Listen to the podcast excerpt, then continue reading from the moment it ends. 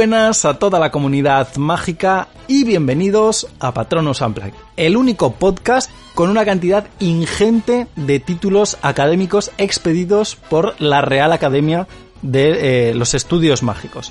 Hoy venimos con un programa que además yo creo que llevamos bastante tiempo hablando, de hecho si no recuerdo mal, como poco se mencionó en la temporada pasada y que además me voy a lanzar a la piscina, algo que siempre decimos, "E- es el mejor de todos los que hemos hecho hasta la fecha. Esto luego nosotros lo decimos en nuestro grupo de, de WhatsApp, pero que yo creo que puede ser seguramente uno de los que tienen más, eh, más chichita, eh, por lo menos en lo que va de temporada, porque bueno, pues luego ya lo que nos venga por delante.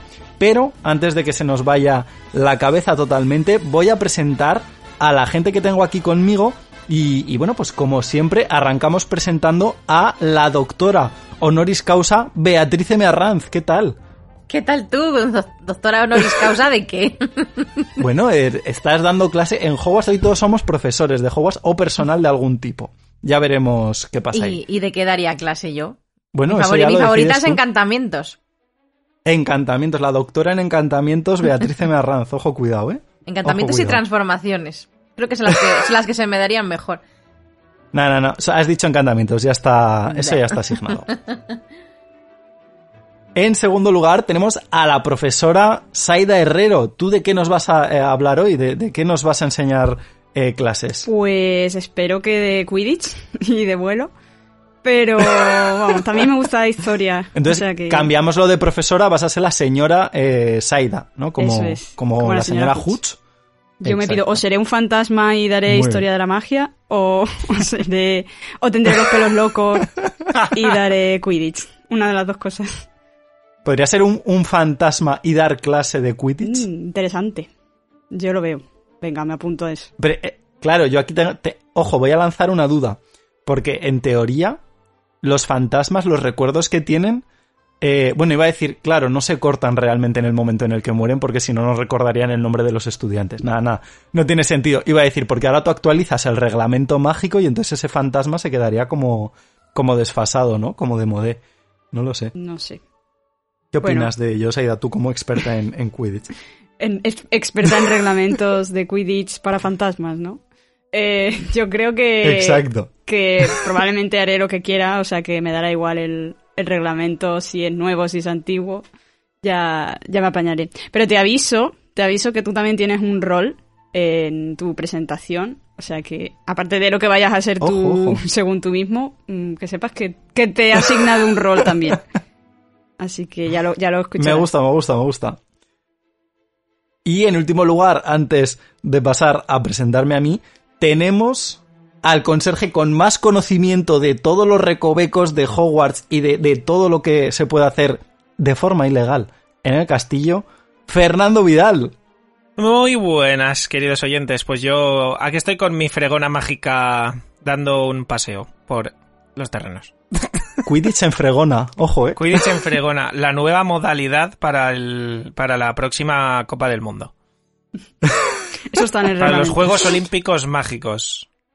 Fregona... Eso está- Saida, Quidditch. Saida proofs, Saida proofs. Pues si se ha ido a la prueba, ya está, ya está.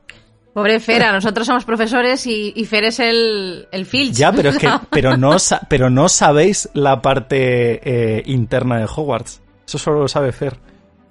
Bueno, con todos mis respetos hacia el empleo de, de Filch, ¿vale? Y a la gente que trabaja de encargados Ah, y Ojo, claro, y eso. no es lo mismo, no es lo mismo tener todo el respeto del mundo al empleo de Filch que tener todo el respeto del mundo a Filch. Ya, eso Cosas- también. No son compatibles, ¿no? Cosas muy distintas. Eh, bueno, a ver, eh, puede que haya alguien que sí, pero este- es como decir, todos mis respetos hacia X cargo de los eh, 80 que ha ocupado eh, Dolores Umbridge y decir todos mis respetos a Dolores Umbridge. Bueno, podríamos tener un pequeño debate sobre, sobre el tema, pero bueno, eso ya para otro día. Y eh, como siempre, pues ahora ya sí, en, en último lugar, para cerrar con todo esto, eh, ese premio Glenda Chitok para presentarme a mí, que ahora mismo no sé qué me espera. Eh, Saida, Mm, ¿qué nos traes? Bueno, bueno. Pues hoy viene a aprender sobre Hogwarts el director de otra escuela. ¿Cómo se llama esta, esta otra escuela? Ah, pues se llama Arborats. Ya os diré por qué. Eh, es una escuela. es 100% Sí, invent. básicamente. Es una escuela eh, que, bueno, que igual que Hogwarts, eh, tiene como un paradero desconocido. Eh, en este caso, porque son las propias varitas de los magos y, y brujas elegidos para estudiar en esa escuela las que les indican el camino para llegar a ella. O sea, este director lo tenía todo calculado cuando, cuando puso esta estrategia en su escuela. Y está aquí hoy con nosotros para aprender los secretos de Hogwarts y ver, pues, eh, qué es lo que se trabaja en otras escuelas para ver qué puede aplicar en la suya. Él es Pablo Begué, Victorian Guy. Y, y ahora te digo... Cuando, cu- cuando has dicho lo tiene todo calculado, me he imaginado a mí mismo como el meme este de Zach Galifianakis así echando cuentas. en- cuando juega al póker. Lo de, lo de Arborat realmente viene Explica, eh, explica. porque busqué eh, cómo era, o sea, era algo así como arbor, era árbol en latín, de donde sale en este caso Ah, la, it makes sense. la varita, y el Arts era para que fuera como Hogwarts, pues digo, pues lo acabo en Arts, en Arts también. Pero bueno, ahí tienes tu, tu propia escuela, o sea que te Eh, quejarás. plagio. Te quejarás. Me van a denunciar, Saida, me van a denunciar por nada, plagio. nada, no. Es, es un diminutivo Esto de, escuela. ¿Sabes? Todas las grandes escuelas acaban en ATS. Así que. Pues eh, ya estamos todos presentados. ¿Ha salido alguna novedad que comentar estos días? Porque yo quería traer una que me, que me ha hecho un poco de gracia.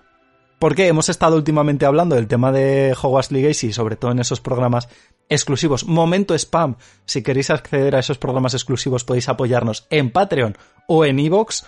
Así que bueno, ahí lo dejamos. Pero lo estuvimos comentando y han anunciado antes la fecha de salida de un libro de arte conceptual sobre Hogwarts eh, Legacy que el, que el propio Hogwarts Legacy. Entonces, bueno, ahí está el, el tema. Por lo demás, creo que ha estado todo tranquilito, ¿no? Bueno, ha salido la foto esta de. De la niña que puede ser eh, Ariana. Ah, la de Ariana. Bueno, a ver. A ver qué nos Ahí cuentan está. de Ariana. Eh, ¿Puede ser que haya algún flashback? Molaría. Hombre, yo creo yo quiero pensar que sí, ¿no? O sea, los O sea, quiere secretos decir- de Dumbledore. Si no se habla de Ariana, no sé qué secretos Ya, van a sacar. o sea, Hombre, tendrá unos cuantos también. Pero es verdad que es un bueno, gran- pero ese es el más, como el más importante, Sí, ¿no? El gran secreto. Hombre, a ver, además teniendo en cuenta que todo el tema de los Obscurus ya se ha convertido en la, en la trama central de la saga y, y con el tema de Grindelwald y tal. O sea, Ariana en algún momento tiene que salir, si es esa niña o no. Claro, a eso voy, que al Eh, final la trama de Animales Fantásticos va un poco por esos derroteros.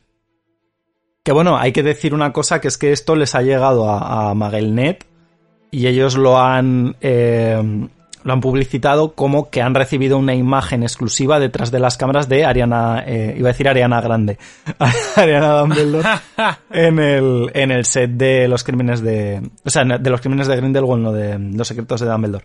Pero bueno, tampoco hay mucha información. Entonces- De momento está ahí en stand-by con unos trajes muy Pero de que época. entonces no hay duda, ¿no? Me refiero si, si les ha llegado, pero les ha llegado de forma oficial o es que les ha llegado por ahí. Esa es la cosa que no sé, hasta donde yo he leído, tampoco hay una Vale, gran vale. información que ellos digan en plan de no, no, me ha llegado de un sitio súper fidedigno. Ya, ya, tal". vale que... Claro, es que, no. es como que eh, a veces tengo la impresión de que a Magelnet hay gente que tiene acceso a cosas tochas, se las filtra de alguna manera, pero les dice, Claro. oye, no digas que te lo he mandado claro. de manera oficial, a saber qué tejemanejes se llevan. Pero parece oficial por el la chica, bueno, la chica, la niña con el traje, que además se parece un poco al retrato que aparece en las Reliquias de la Muerte parte 2. Sí. O sea, que tiene pinta de que sea real, pero no podemos confirmarlo en plan 100%. Vale, vale. De momento está en rumor. Nosotros, ya sabéis, compartimos la información y luego ya. eh, si es rumor, es rumor y si no, no. Y luego también han salido, por cierto, nuevos pósters de los animalicos de, de la película. Así como con un toque de pintura zen un poco extraño. Pero bueno, eh, tampoco se sabe mucho más. O sea que de momento lo tenemos ahí en stand-by. Cuando sepamos más cositas, pues ya os las iremos trayendo. Y ahora sí que sí, vamos a pasar, como siempre, a la zona de debate donde eh, vamos a hablar, vamos a desglosar algo que, que ya veníamos prometiendo desde hace un tiempo, que es todo lo relativo a Hogwarts. Y cuando digo todo, yo creo que es prácticamente todo, evidentemente lo que no hemos tocado en otros eh, programas, como pueda ser el tema de las casas, que eso ya pues lo tenéis en un monográfico de la temporada pasada. Así que nada, poquito más que decir y ahora sí que sí, nos escuchamos en la zona de debate.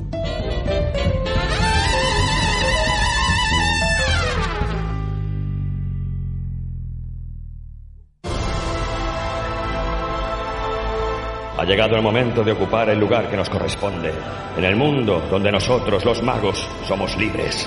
Únete a mí o muere. O también puedes escuchar Patronus Unplugged.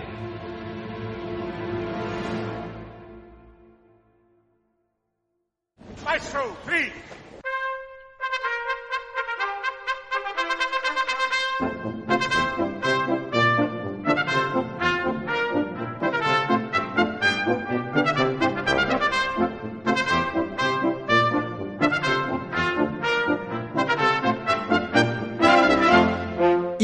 Ya estamos en esta zona de debate con un monográfico, como decíamos antes, de Hogwarts, eh, prácticamente en, todo su esplendor, en todas sus facetas, y vamos a intentar abordar pues eh, desde el origen hasta eh, los planes de estudio, en fin, vamos a pasar un poquito por todo lo que envuelve. Iba a decir el castillo, pero no el castillo, sino la, vamos a, decirlo mejor, la escuela, ¿no? El, el concepto de colegio, que yo creo que, que puede estar bastante chulo.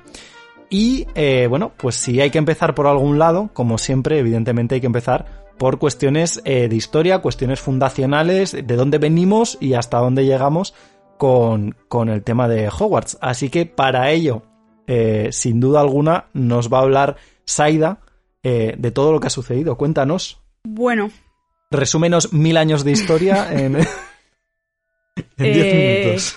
bueno, eso, eso va a ser el, el monográfico completo. O sea, todo el programa va a ser resumir todos estos años de historia. Eh, pero bueno, eh, realmente eh, la fundación de Hogwarts en sí no es que tenga una fecha exacta. Eh, eso además lo dice así tal cual el profesor Vince cuando hay un momento en, en la cámara secreta cuando cuenta precisamente la historia de la cámara de los secretos. Hermione le pide al profesor Vince que, que les hable de esa cámara, aunque en la película se lo dice a, a McGonagall. Y ahí ya él deja muy claro que la escuela se fundó hace unos mil años, pero dice que eso, que exactamente no se sabe cuándo.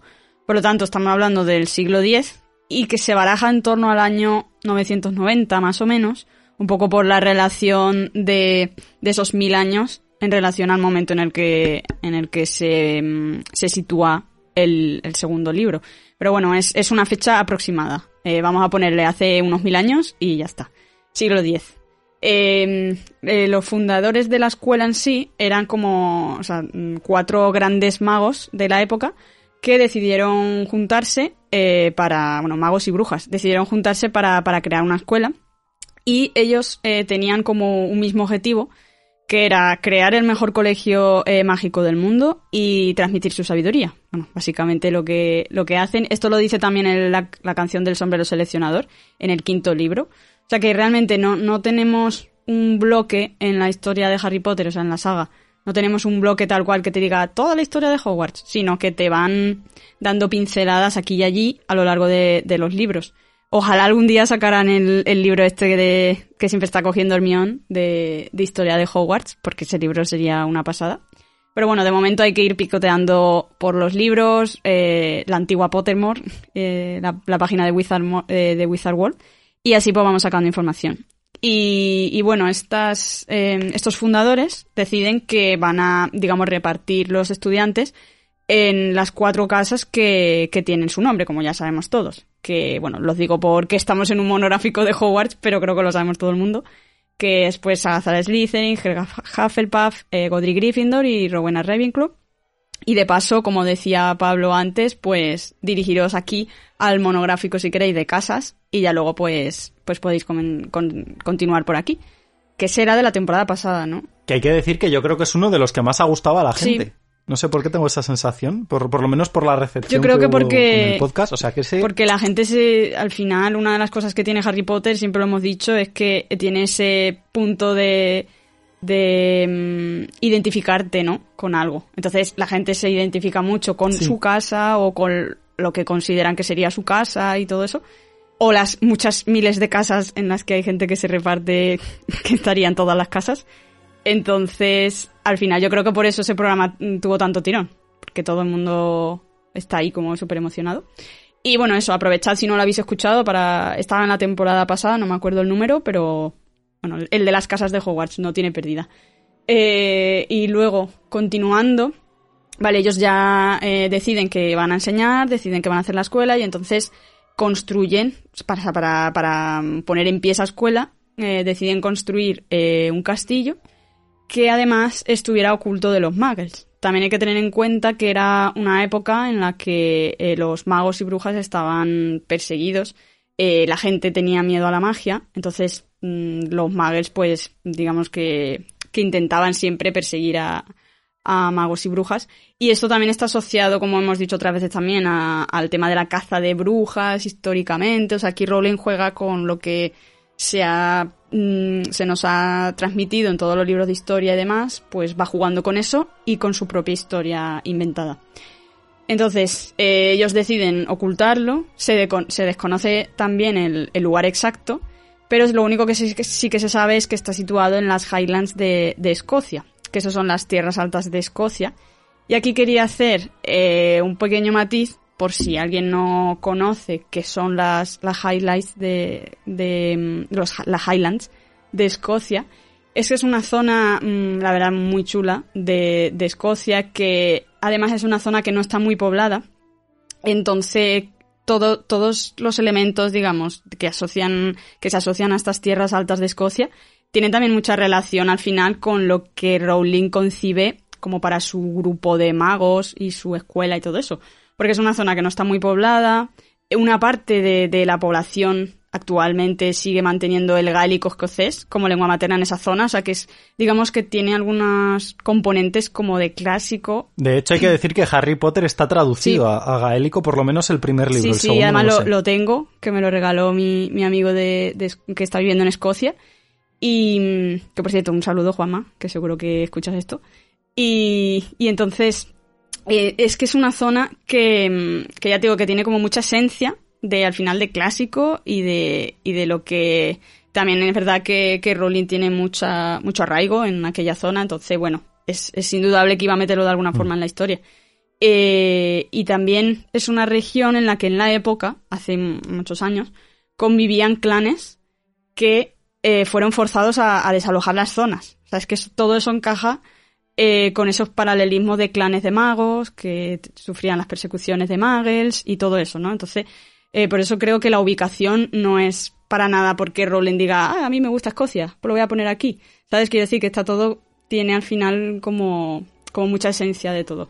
Y también está rodeada de lagos, las, las tierras altas, donde está además el lago Ness también. Y claro, eso pues encaja mucho también con el lago negro de, de Hogwarts, que ya se comentará luego. O sea que bueno, que el hecho de que esté ahí tiene un porqué también. Y No es No. invento. o sea, bueno, yo creo que no. No sé, supongo que Rowling dirá, claro que no, muy bien investigado. Eh, el caso es que cualquier Muggle que, que pase por allí, eh, lo que va a ver, como ya sabemos, son unas ruinas, unas señales que advierten de peligro, pero no va a encontrarse el castillo como tal de Hogwarts. Entonces, eh, una vez que mm, ya deciden que van a hacer la escuela, deciden que van a hacer el castillo, y entonces cada uno quiere dejar, o sea, cada uno de los fundadores quiso dejar como su huella en el colegio, y entonces dijeron, bueno, pues que cada uno se iba a encargar de su casa y, y elegirían dónde iban a ubicar sus salas comunes, los dormitorios y demás. Entonces, mm, ya como es el castillo en sí, no lo voy a contar, porque esto ya creo que Bea, ¿no? Eh, Bea tratará ya el punto de la arquitectura, así que eso para luego. Eh, Un poquito. sí. Entonces, vale, Que no soy ninguna experta. Bueno, no, sí, claro que sí. Sí, sí, eres una experta de, de la arquitectura de, de Hogwarts. Eh, quienes, o sea, una vez que ya deciden que, que van a hacer la escuela, que van a enseñar y tal, entonces eh, empiezan a surgir algunas diferencias entre los propios fundadores, porque cada uno pues tenía mm, una, digamos, una idea de, de a qué estudiantes se debería enseñar o de cómo se debería organizar. Eh, entonces, finalmente, por eso deciden hacer un poco esas casas, ¿no? Para más o menos, pues, estar todos de acuerdo. Eh, ya sabemos estas casas, ¿no? De Gryffindor decía que solo enseñaran a, aquellos que hayan logrado hazañas, buscaba magos valientes, audaces, eh, buscaba eso, también la ca- caballerosidad. Slytherin únicamente quería enseñar a quienes tengan ascendencia pura, sangre limpia, además que fueran astutos y, ambiciosos, en el buen sentido de, la palabra también. Eh, luego, en Ravenclaw, eh, Ravenclaw quería em, enseñar únicamente a los, de a los de probada inteligencia, de mente despierta, ingenio y demás. Y Hufflepuff, Hufflepuff era más como, bueno, pues, ¿por qué no vamos a enseñar a todos? Y vamos a tratar a todo el mundo por igual, ¿no? Ellos realmente buscaban la lealtad y demás, pero mm, al final se quedaba con, con todos los magos que, magos y brujas que los otros pues no consideraran, entre comillas, dignos de su casa. Eh, y lo que hacían en esa época es que ellos mismos enseñaban a los alumnos de, de su casa. Ya veremos que obviamente hoy en la actualidad eso no tiene nada que ver. Pero en ese momento, claro, recién fundada la escuela, pues ellos mismos, pues eh, Gryffindor solamente enseñaba a Gryffindor y así sucesivamente.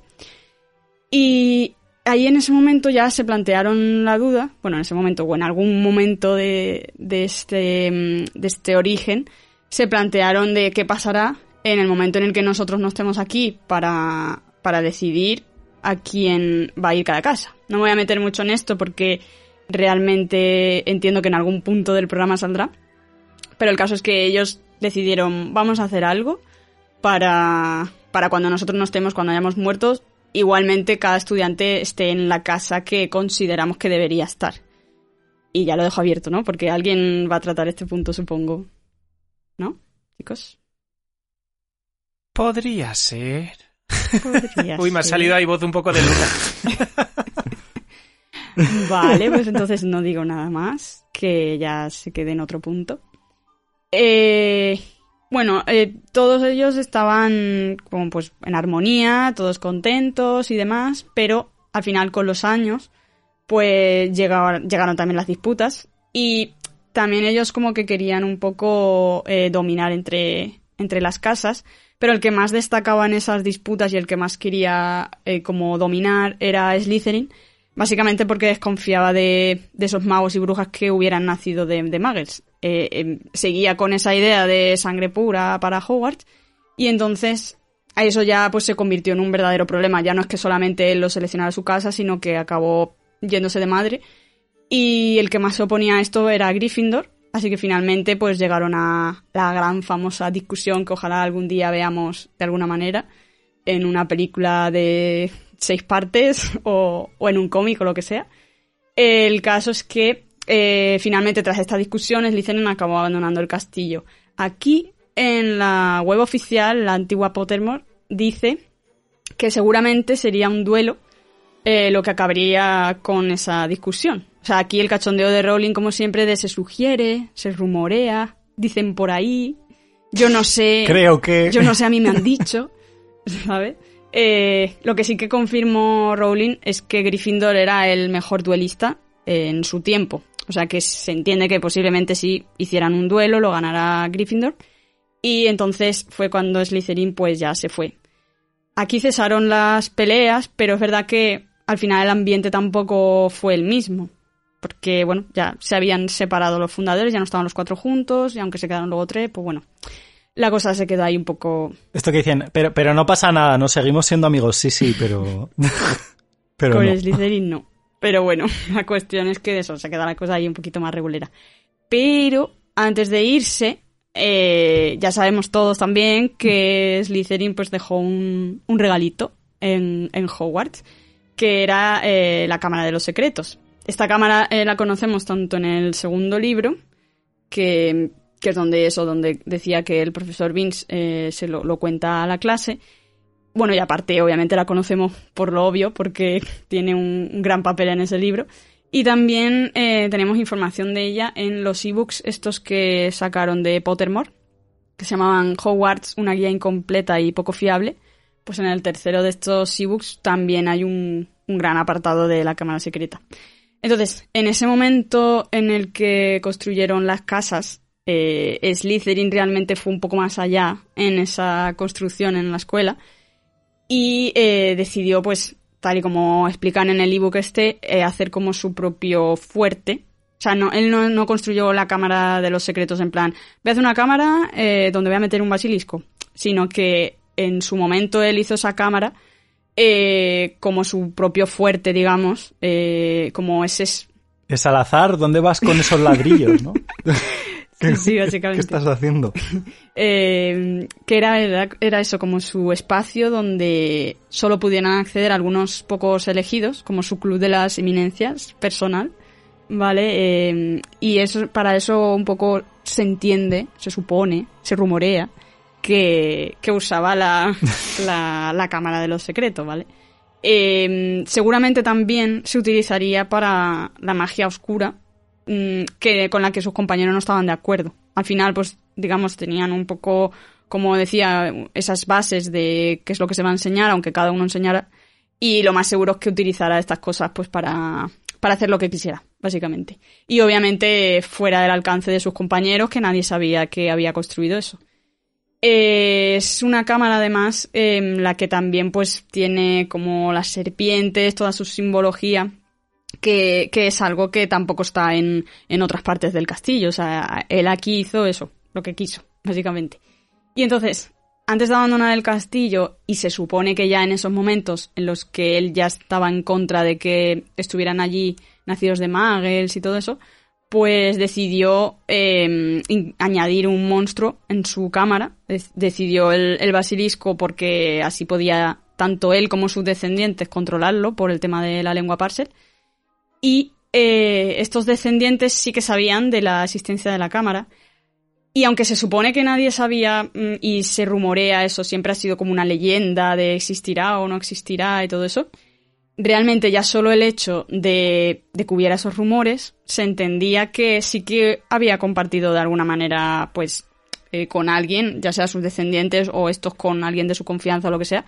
El caso es que habían hablado de la cámara porque si no, no sería ni una leyenda, ¿sabes? Entonces, bueno, ahí es donde está toda la, movida. Y luego, eh, lo que sí que se dice también es que cuando la cámara se creó, el- de la forma en la que se podía acceder es como una especie de trampa escondida, eh, con unos túneles y todo eso.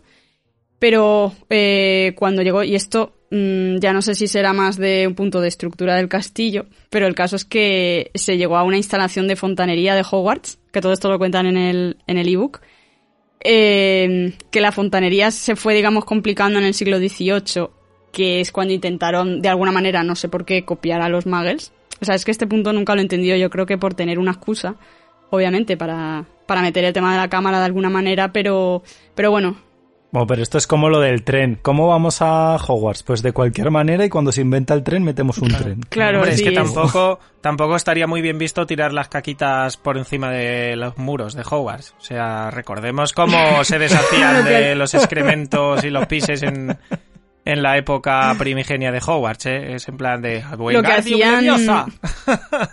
No, lo, lo que hacían, que también lo especifica, es eh, que simplemente hacían sus necesidades donde sea que estaban y luego por con arte de, por arte de magia las hacían desaparecer. O sea, no quiero saber a dónde aparecerían. Lo hizo un mago. Sí, me sí. imagino al alumno de turno en mitad de defensa contra, contra las artes oscuras. Profe, me hago caca. No puedes moverte de la silla. Pues lo hago aquí. Evane- evanesco. ¿Te imaginas? Hay un armario... Eso iba a decir, digo, un armario evanesceno. claro. Imagínate abrirlo. Pero dice, Había alguien en otra parte del mundo recibiendo toneladas de, claro. de heces de niños. Es, es lo primero que... Ay, ¡Qué es- asco! Disgusting. Es lo primero que aprenderían en la primera clase de primero. Venga, hoy vamos a aprender cómo ir al baño en Hogwarts. Niños, Casi preparad total, la total. varita. Claro, es que imagínate que si te lo montas bien, tú estás haciendo pis o ta, y si te lo montas bien, el pis no puede ni llegar, no, o sea, no llega ni a tocar el suelo si te lo vas si te lo montas bien. O sea, es que encima No, no, es- claro. realmente Claro. limpio es, porque no deja olor, no deja marca, no deja nada. Oye, tampoco es mal sistema, lo que pasa que No, no, claro, cumple al 100% con las medidas sanitarias de, de... Bueno, a ver, no sé qué medidas sanitarias también te digo habría en ese momento, pero... Imagínate. ninguna. Pero bueno, el caso es que mm, en ese momento, cuando, cuando eh, la fontanería llega a Hogwarts, o, o digamos llega de la manera en la que podemos conocerla nosotros, eh, en ese momento mm, la construcción del- en los servicios, pues como que era evidente que ahí había una entrada hacia, hacia un lugar. Pero en ese momento estaba eh, en la escuela un estudiante que se llamaba Corvinus Gaunt, lo del tema del Gaunt os sonará de algo, que obviamente descendiente directo de tanto de Slytherin como antepasado de Tom Riddle. y eh, lo que hizo fue proteger eh, secretamente esa trampilla, de forma que solamente pudieran tener acceso, pues, eh, obviamente quien supiera Parcel o quien supiera dónde estaba esa cámara. Se rumoreaba ya el tema del castillo, del monstruo en el castillo y tal, y es porque se podían, se podían oír y hablar con él, mm, aunque la familia Gaunt, como obviamente no es nada, no era nada discreta, eh, iban presumiendo del conocimiento del parcel y demás. Entonces, pues bueno, era como leyendas, murmullos, mm, no se sabe si era cierto o no, pero todos esos rumores son más o menos, pues imagino que en la época sería como, pues, como cuando en el, lo que vemos en, en, el libro de la Cámara Secreta, todas esas movidas y rumores. Y aunque todo eso era así, que estaba el monstruo y tal, nadie se había atrevido realmente a, a soltarlo por, por lo que es el castillo, hasta que llegó Tom Riddle, que es el único que, que ya lo liberó y bueno, ya sabemos todo lo que pasó con eso.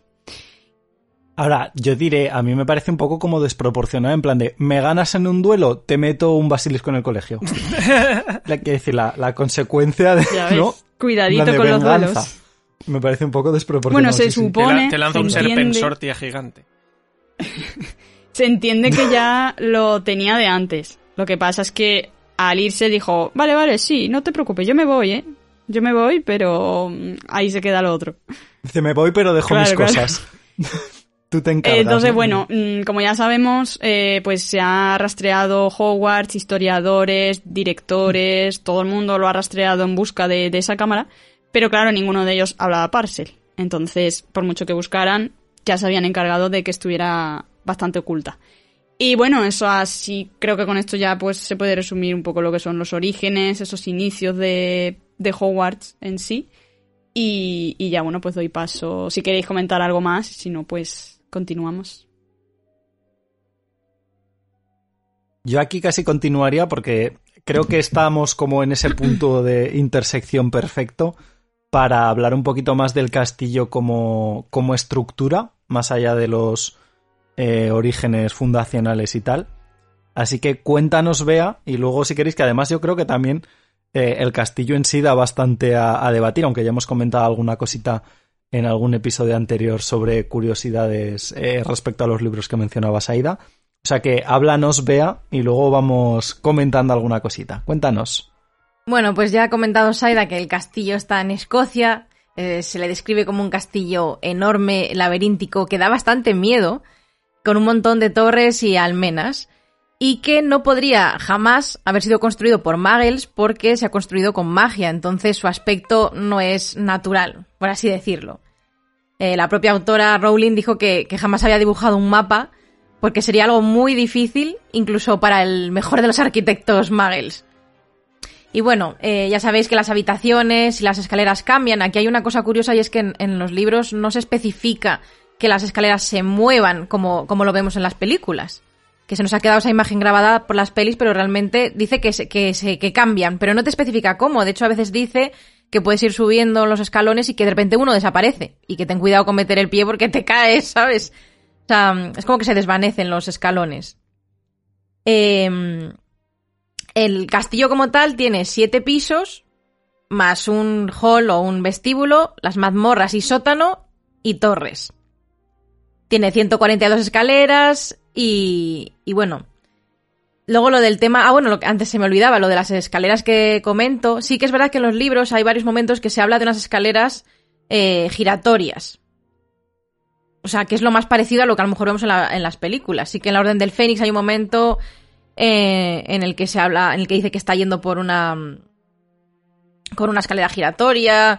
Eh, la escalera de Dumbledore del despacho también es giratoria. Estaba pensando en eso, digo, es que como giratoria a mí a la cabeza me viene eso, no me viene una escalera que hace ¡ay! 90 grados. A tomar por saco. Sí, pues. O sea, como que existe eso, pero vamos, que no es tan visual a lo mejor como las pelis. De hecho, yo juraría que cuando vi la película me pareció raro, como que nunca me lo había imaginado tal cual se muestra ahí. No sé si a vosotros os pasó. Eh, luego los cuadros que se mueven, eso también pues en la peli sale y en el libro también. O sea, bueno, lo más que los cuadros se muevan es que los retratos, lo que hay dentro del cuadro se puede ir de uno a otro, no que los cuadros se muevan como tal. eh, Luego también se habla de que las puertas no son puertas. O sea, Harry en, la piedra filosofal dice que hay algunas que se abren si se lo pides, otras puertas que solamente se abren si haces cosquillas. Es verdad que en las películas eso, por ejemplo, no se ha enseñado tanto.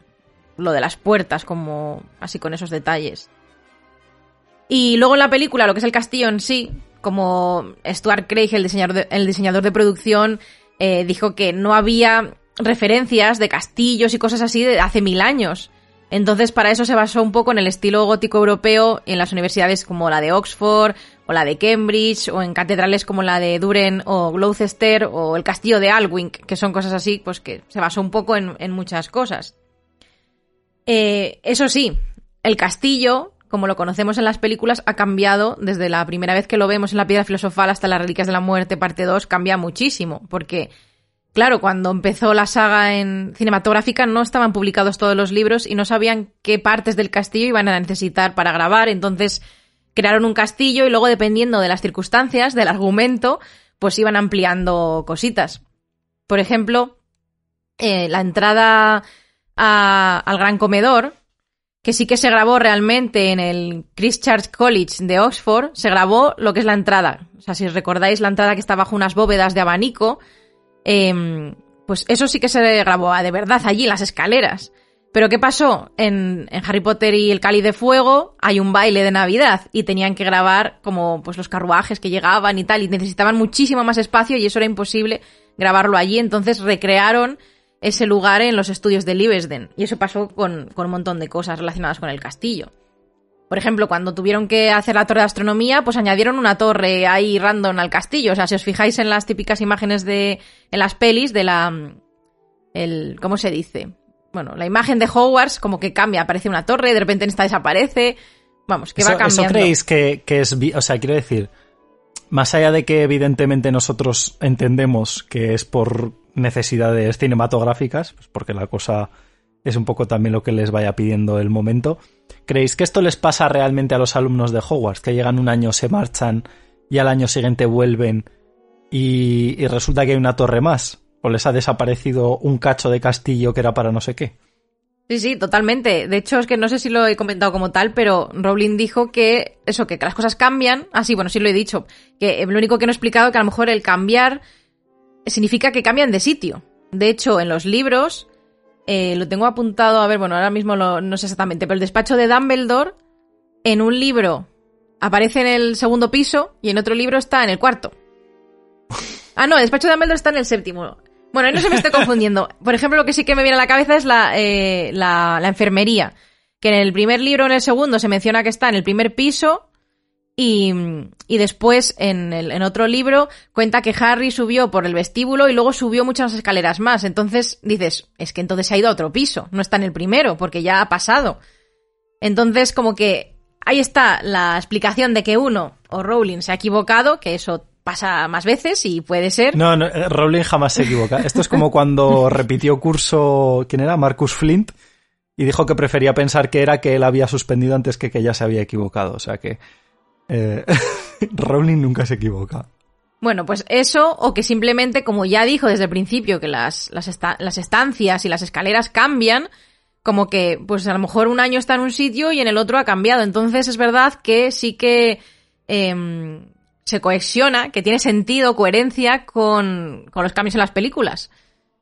La verdad, en ese sentido. Mira, lo he encontrado. En la enfermería en Harry Potter eh, y la cámara secreta eh, está en la primera planta en el primer piso, vamos. Y en la Orden del Fénix es cuando dice que que ha estado, que han dado, o sea, que han dado, sí que andó, anduvo, joder, no sé hablar. Bueno, que el caso es que, que tampoco te especifica en qué piso está, pero sí que dice, y subió por las escaleras del vestíbulo y luego siguió andando un rato más, o sea, como que dices, joder, si estaba en el primer piso ya había llegado.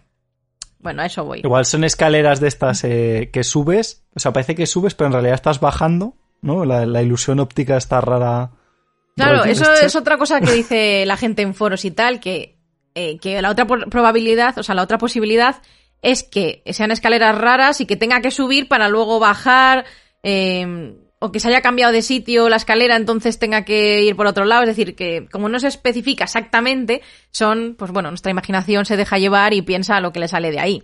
ya sabéis. Básicamente. Bueno, pues más cositas. Eso como el castillo como en general. Vamos a hablar un poco ahora de los pisos que tiene Hogwarts y qué hay en cada uno de ellos, en plan a grandes rasgos. O sea, en lo que es el hall, que es el vestíbulo, tiene las míticas puertas de roble eh, y tiene unas escaleras de mármol que llevan hacia el primer piso. Es decir, realmente no es que haya mucho ahí, es como la entrada, el recibidor, el hall. Bueno, lo que es un hall de toda la vida, básicamente.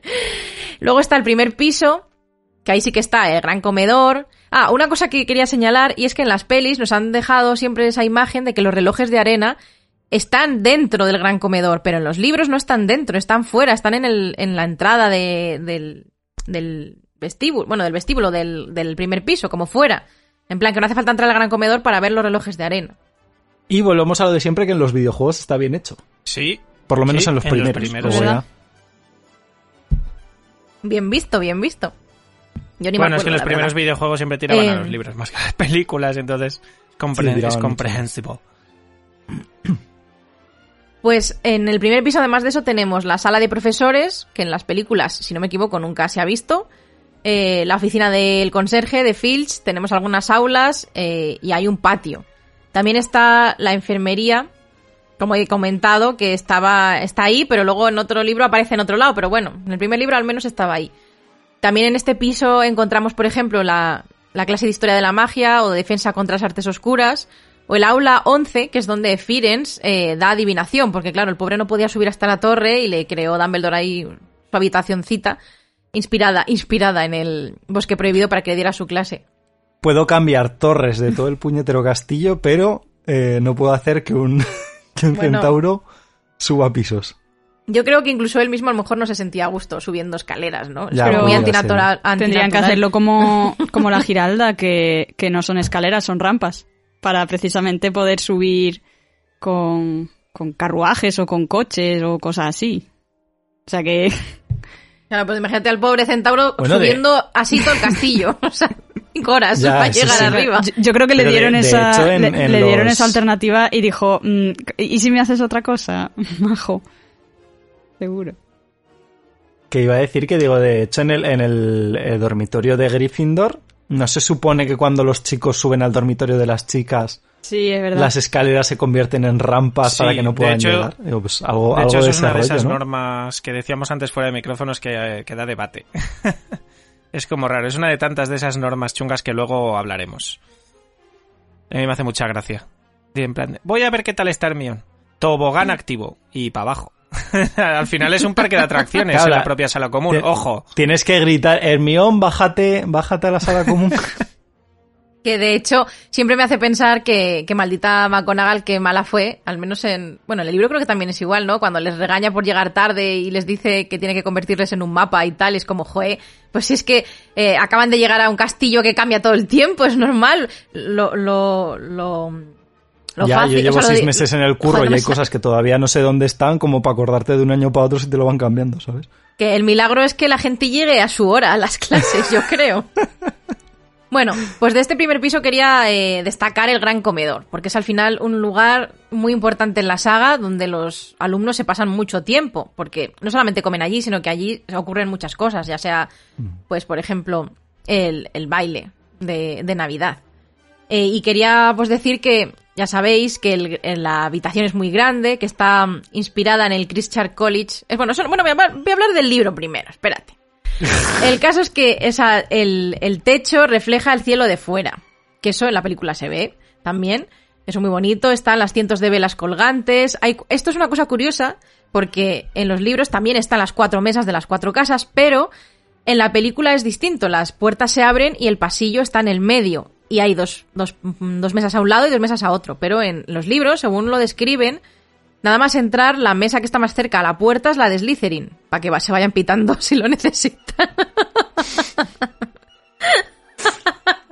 bueno, vale, se me ha ido. Pero es verdad. Claro, en caso de troll y las mazmorras, pues para que sean los primeros en Claro. llegar a las mazmorras. Bueno, aunque si el troll entra por, a- por esa... Bueno, claro, si el troll entra por esa puerta, eso ellos están los primeros, ¿eh? Bueno, el caso es que... Que, el caso es que la puerta está en un lateral, porque la, mesa más cercana a, la puerta es la de Slytherin. Luego está la de Ravenclaw, la de Hufflepuff y la de Gryffindor pegada a la pared, la última.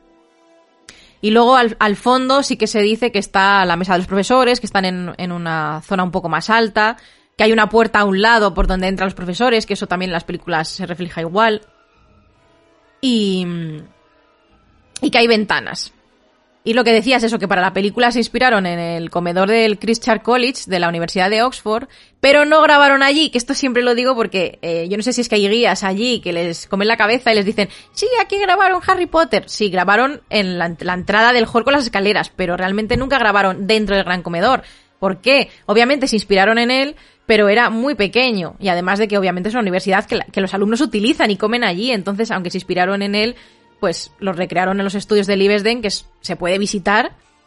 Y, bueno, lo ampliaron un poco. Eh, por ejemplo, en el comedor real no existe el ventanal del fondo, pero Stuart Craig dijo, aquí es muy importante que existan ventanas porque las ventanas son como los ojos del mundo y además queda pues muy, muy señorial, muy de castillo y por eso tiene esas ventanas al fondo que menos mal que puso eso porque es verdad que si veis fotos, no sé si habéis estado en el comedor de Oxford, es como que, mm, que agobia un poco porque tiene algunas ventanas así como altas Sí. pero pequeñitas y, y no sé, lo veo como muy, muy concentrado, muy juntito.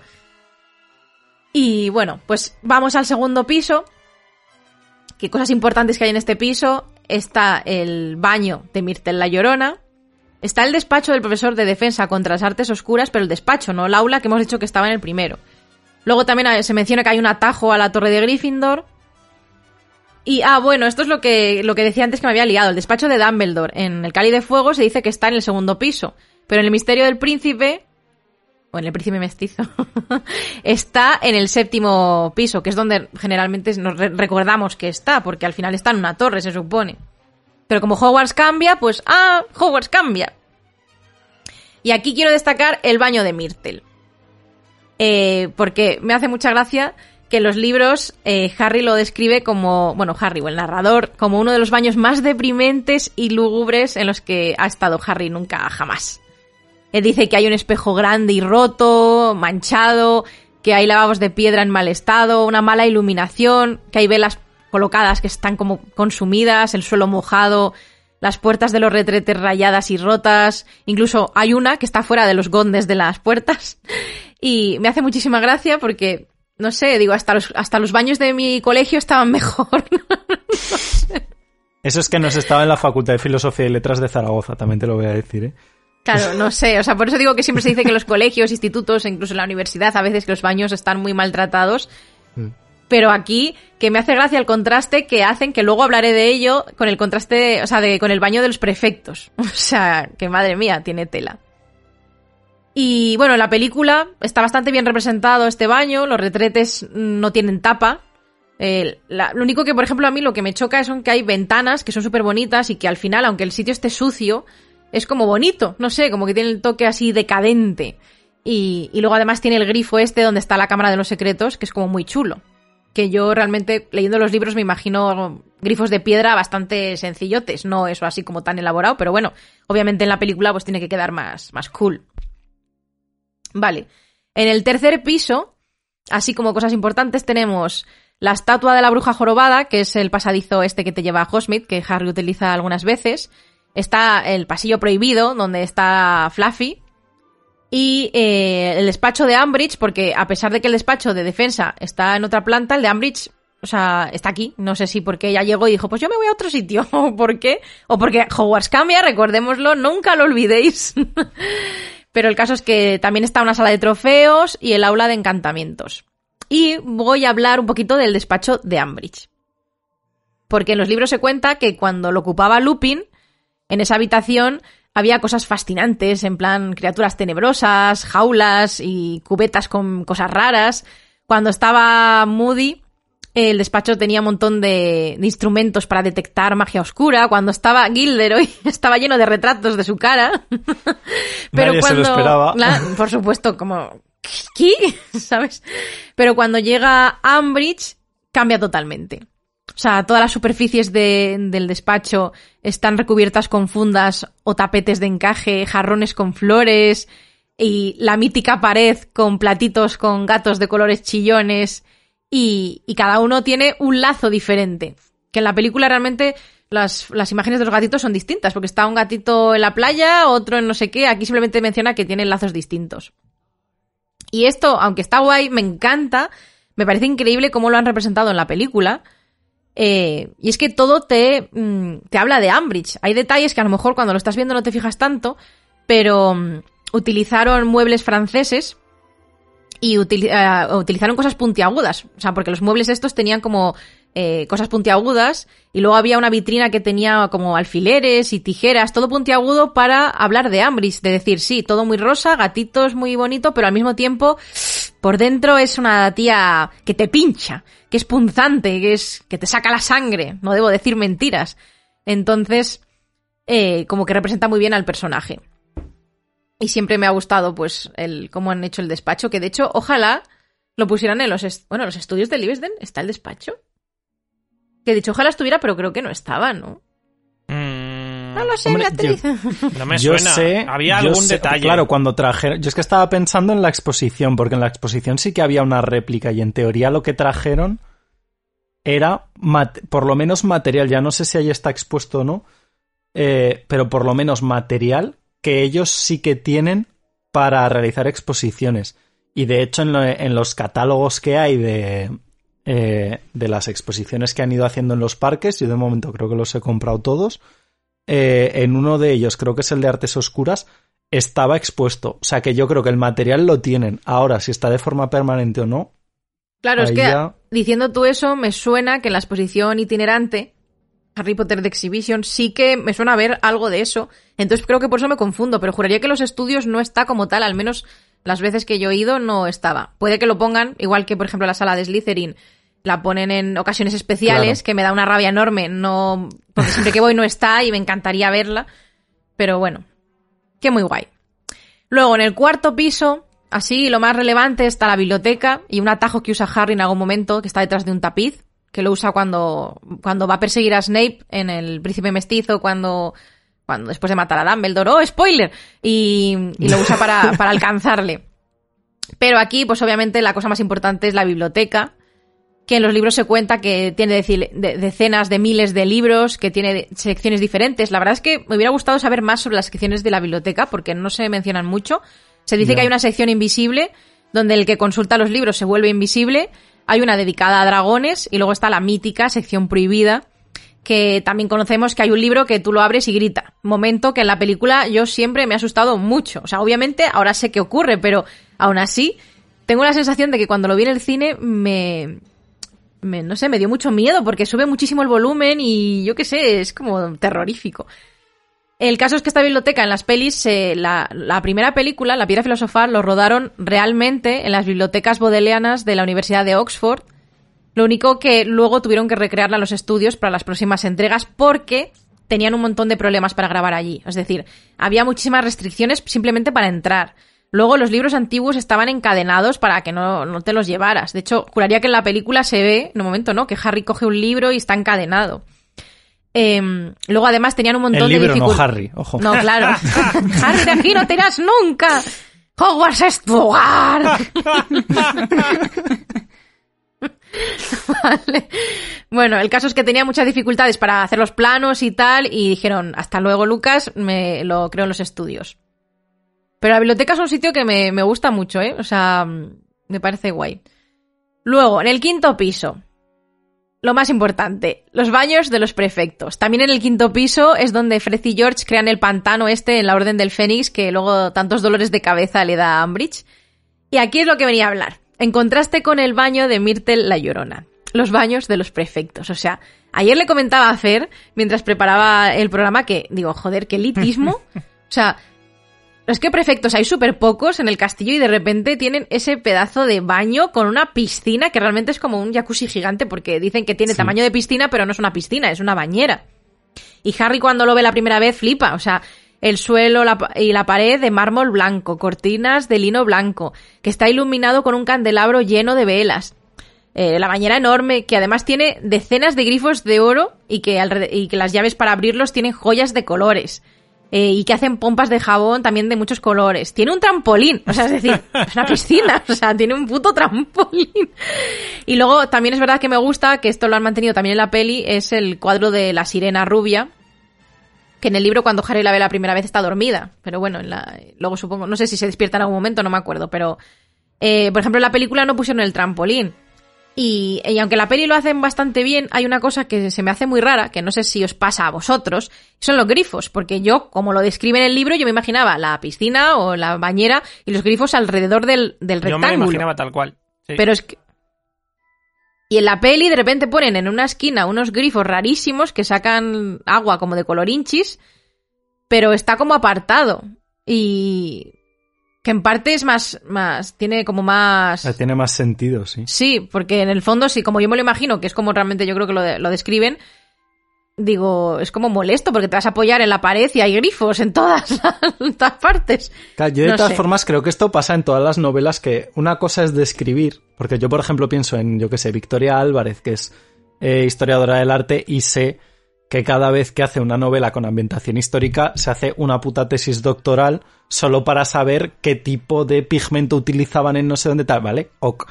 El resto de la gente que escribe libros entiendo que, que no hace este tipo de cosas. Entonces yo creo que hay cosas que es como, pues me la imagino así, la describo como yo me la imagino, pero que tampoco se paran muchas veces a darle una coherencia en el sentido de decir, ¿esto es práctico? ¿Aquí se podría venir alguien a bañarse todos los días? ¿O como solo va a venir Harry una vez, eh, me da un poco igual? ¿no? Entonces yo creo que es un poco lo que le ha pasado a, a Rowling con algunas de estas cosas.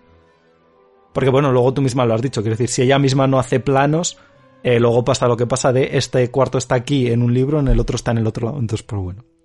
Claro.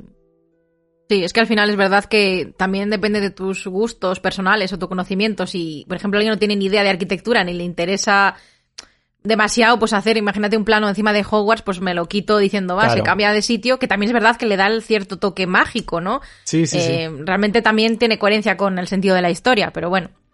Lo que pasa es que eso es un poco raro, porque por ejemplo lo piensas y es como eh, el despacho de Dumbledore cambia de sitio, el baño de Myrtle la llorona, no. ¿Sabes? O sea, es como porque hay cosas que sí. y Porque hay nadie cosas que quiere no. a Myrtle, entonces. Pobrecita. No, Claro, pero, pero. esta es otra cosa que a mí me perturba. O sea, quiero decir, es como, aquí murió una niña hace 50 años. Cerraremos el baño para siempre, ¿sabes? No sé. Claro, a lo mejor como es un sitio donde no quieren que la gente vaya, pues lo dejan ahí para que no vayas de sin querer a ese baño. No sé, es un poco extraño, la verdad. De todos modos, pienso que siendo un colegio donde hay niños desde los 11 años que les estén cambiando todo el rato las cosas, digo, les están volviendo tarumbas. O sea, y dicen, tenemos clase en el invernadero y luego el invernadero un día aparece en la torre de astronomía. Bueno, eso no tiene mucho sentido. Sería guay verlo. Pero, porque además el invernadero ya no es- está fuera del castillo como tal, está en los terrenos Sí, sí. de Hogwarts. Pero es verdad que es una locura, ¿no? Me- por eso os decía lo de McGonagall, o sea, ¿cómo se te ocurre? ¿Cómo te atreves a regañarles si es que este colegio es una casa de locos? O sea, Claro, es cuando saltas ahí a defender, no, porque es que McGonagall... No. eh, claro, yo lo llevo todo el pobre". rato pensando, digo, a ver qué A ver, Saida? McGonagall ya sabéis que tiene sus cosillas. O sea, recordemos con el tema de, del giratiempo. Que es como, encima tienes el valor de decirle en lo de la obra de teatro que cómo se le ocurre tener un giratiempo guardado a Hermione. Es como, en serio. O sea, que tiene sus cosillas. Pero a ver qué vais a decir de McGonagall, ¿eh? Voy a estar aquí vigilante. No, hombre, a ver. Que al final es verdad que les tiene que regañar. Dices, bueno, sus compañeros han llegado a la hora. A lo mejor. También es verdad que a lo mejor el castillo cambia, pero cada X tiempo. Es decir, a lo mejor el año se mantiene así siempre. Sí, bueno, yo creo que también... Hombre, yo quiero pensar que sí, También ¿no? es una forma de decirle mm, de qué vais, chicos. Poneos las pilas, ¿sabes? Claro, Es como, como obligarles, ¿no? En plan de, como tenéis que estar aquí y no sabéis qué es lo que os vais a encontrar, salís todos prontico de la sala común o de donde estéis. Claro, bueno, es que es, Y, y así os eso es lo que les tienen, digamos, dicho, ¿no? Porque aquí puede pasar cualquier cosa, no vayáis con la hora justa, No, claro, claro. porque ya con cualquier cosa os llegáis tarde. Esto de calcular, el autobús me tarda 15 minutos, Claro. entonces si yo salgo de aquí hay 20... La escalera ¿no? se va a mover, el piso va a desaparecer. Exacto. Es que me están entrando los agobios. Es como vivir en Madrid. De decir, quiero ir a tal sitio, tengo que ver qué metro sale, cuánto voy a tardar, el Claro, transbordo. eso, pero versión, Pues imagínate eso, pero sin saber si llega el metro o no. versión Hogwarts. Ya. Que es un peligro en el Bueno, fondo, pues, ¿eh? relacionado con esto Después de de- escuchar este programa, todavía vamos a pensarlo más. Que dices, joder, una escuela, es que son niños, que tienen 11 años y están ahí con, Nadie piensa con en los peligros niños. mortales. Bueno, sí, Fluffy, las acromántulas, eso, es- eso daría para un programa entero de los peligros de Hogwarts. Decidnos oyentes si queréis hacerlo, ¿eh? un programa sobre los peligros de Hogwarts. Yo lo veo, ¿eh? No es mala No idea, ¿eh? No hay lugar, eh, cuando salen de Gringotts, mi frase favorita de toda la saga es cuando Hagrid le dice a Harry, no hay lugar más seguro en el mundo excepto tal vez Hogwarts. O sea, es mi, mi Tal frase vez, ¿eh? favorita real. Yo creo que ahí... Yo creo que- no nos dimos cuenta, pero hacía Inri en el tal vez. Con En el gran tal ironía. Dumbledore, Dumbledore le ha lavado el cerebro, ¿eh? Está claro que solamente los que están ahí Ostras, piensan pero- que es un lugar seguro. Como llegue alguien de intercambio de otra escuela, dice, ¿qué cojones es esto? Nada, nada. Mira, Saida, es como tú que mencionas que, que defiendes con uñas y dientes a McGonagall, pues Hagrid lo mismo con Dumbledore. Claro, claro. Bueno, es que para él realmente tiene un, concepto del peligro muy distinto, ahora que lo pienso. Con sus animales También de compañía. Cierto.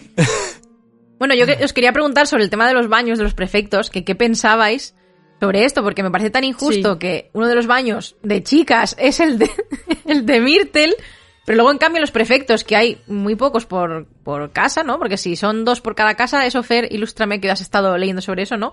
Dos por Eh, casa Sí. y, y, ¿Y solamente son para prefectos o también los utilizan profesores o qué? Porque me parece tan injusto que ellos tengan una super piscina, porque si me dices que Hogwarts tiene... Bueno, sí, les dirán, vete al lago, ¿no? Métete al lago con el calamar ver, gigante. supone- Pero es como muy injusto, Se supone que el baño de los prefectos lo utilizan los prefectos y los premios anuales, o sea, los delegados. También pueden usarlo, en teoría. Pero ya está, no se dice que- que... Claro, pero la pregunta es ¿por, ¿por qué ese tipo de diferencia? Yo creo O que sea, como, como tienen, digamos, que patrullar por el colegio, que hacer guardia y todo eso, pues luego será, bueno, y ahora un descansito en, en a ver, la piscina Saida, de burbujas. vamos a ver, te voy a plantear una situación. Eh, viernes por la noche. Viernes por la noche. Te dicen, eh, a- se van todos a dormir a las 11. Pues tú a las 11 sales a patrullar hasta las 7 de la mañana. ¿Tú te crees que teniendo ese baño yo me voy a patrullar en vez de meterme al jacuzzi? Todo el Pones puto un rato? ojo- Y salgo como pones- una pasa. Pones un ojo a- a- del estilo de ojo loco, por ahí, ¿no? Y te pones ahí y te quedas en el baño. No, no, claro. Es que, además, no es por nada. Yo no lo había pensado, bueno, y si lo he pensado antes, no, me- no me acuerdo si lo he pensado alguna vez. Es un poco no por esto. Es decir, los prefectos de cada casa pueden ir a este baño exclusivo donde no puede ir nadie más. Encima, una piscina, que no es una piscina, encima es medio jacuzzi con sus pompitas, su jabón. Madre mía, madre mía. Ahí seguro que se montan unos botellones y unas cosas. Claro, es que además realmente conocemos, bueno, técnicamente cuatro baños. El de Myrtle la Llorona, el de los prefectos, el, el, el baño normal este donde Hermione la ataca el, el troll. Y la, bueno, no es técnicamente un baño, pero la sala de los menesteres llena de retretes eh, que se le verdad. aparece a, a Dumbledore. Entonces, como que hay un, un baremo un poco random. Porque, bueno, lo de los baños normales, estos que están en la primera planta, donde el troll ataca a Hermione y tal, dices, pues bueno, ok, un baño estándar. Pero lo de los prefectos, porque además si me dijeras, lo de los prefectos es que tienen, pues yo qué sé, una ducha y una sala de reuniones para sus movidas de prefectos. Bueno, ok, aceptamos barco como... eh, aceptamos pulpo como animal de compañía. No sé, pero es que a mí me parece como exagerado. Porque además, claro, yo lo pienso y es como, si ese es el nivel de los eh, de los prefectos, ¿qué baño tienen los profesores? Imagínate. ¿No? Esto me recuerda al capítulo de Los Simpson Ah. en el que Quimby tiene metido ahí un baño con chicas detrás de la, de la habitación del ayuntamiento. Bueno, en fin. Quien sabe de lo que hablo No lo sé. sabe. Eh, no sé, a mí es que esto me parece como un toque muy elitista. Es verdad lo que dices, Pablo, de que es como un poco recompensa eh, para el trabajo que hacen de más los prefectos, pero aún así me parece como Es muy demasiado. elitista en comparación con el baño de Myrtle, que, que está destrozado, que nadie lo arregla. Y que además es que en el colegio no hay nada parecido para los mundanos alumnos, es decir, no hay una piscina, no hay un sitio Igual así como de tienen algo recreo, así en cada no sé. casa común. Y es Eso como no lo sé, pero nunca lo han dicho. tienes tu pequeña parcela de casa. No, no, claro, o sea, sobre escrito no hay nada, eso es así. Entonces, no sé, que es muy... No sé, me recuerda un poco como al, al club de Slughorn, ¿no? Al club Slag. Al club de las eminencias. En plan. El que- baño de las eminencias. sino que, que tienen cosas que, que a mí, por ejemplo, pienso en eso hoy y aunque tiene, vale, para la historia tiene gracia, pero lo veo que excluye tanto a los alumnos, les da tanto poder Ya. a otros, es como...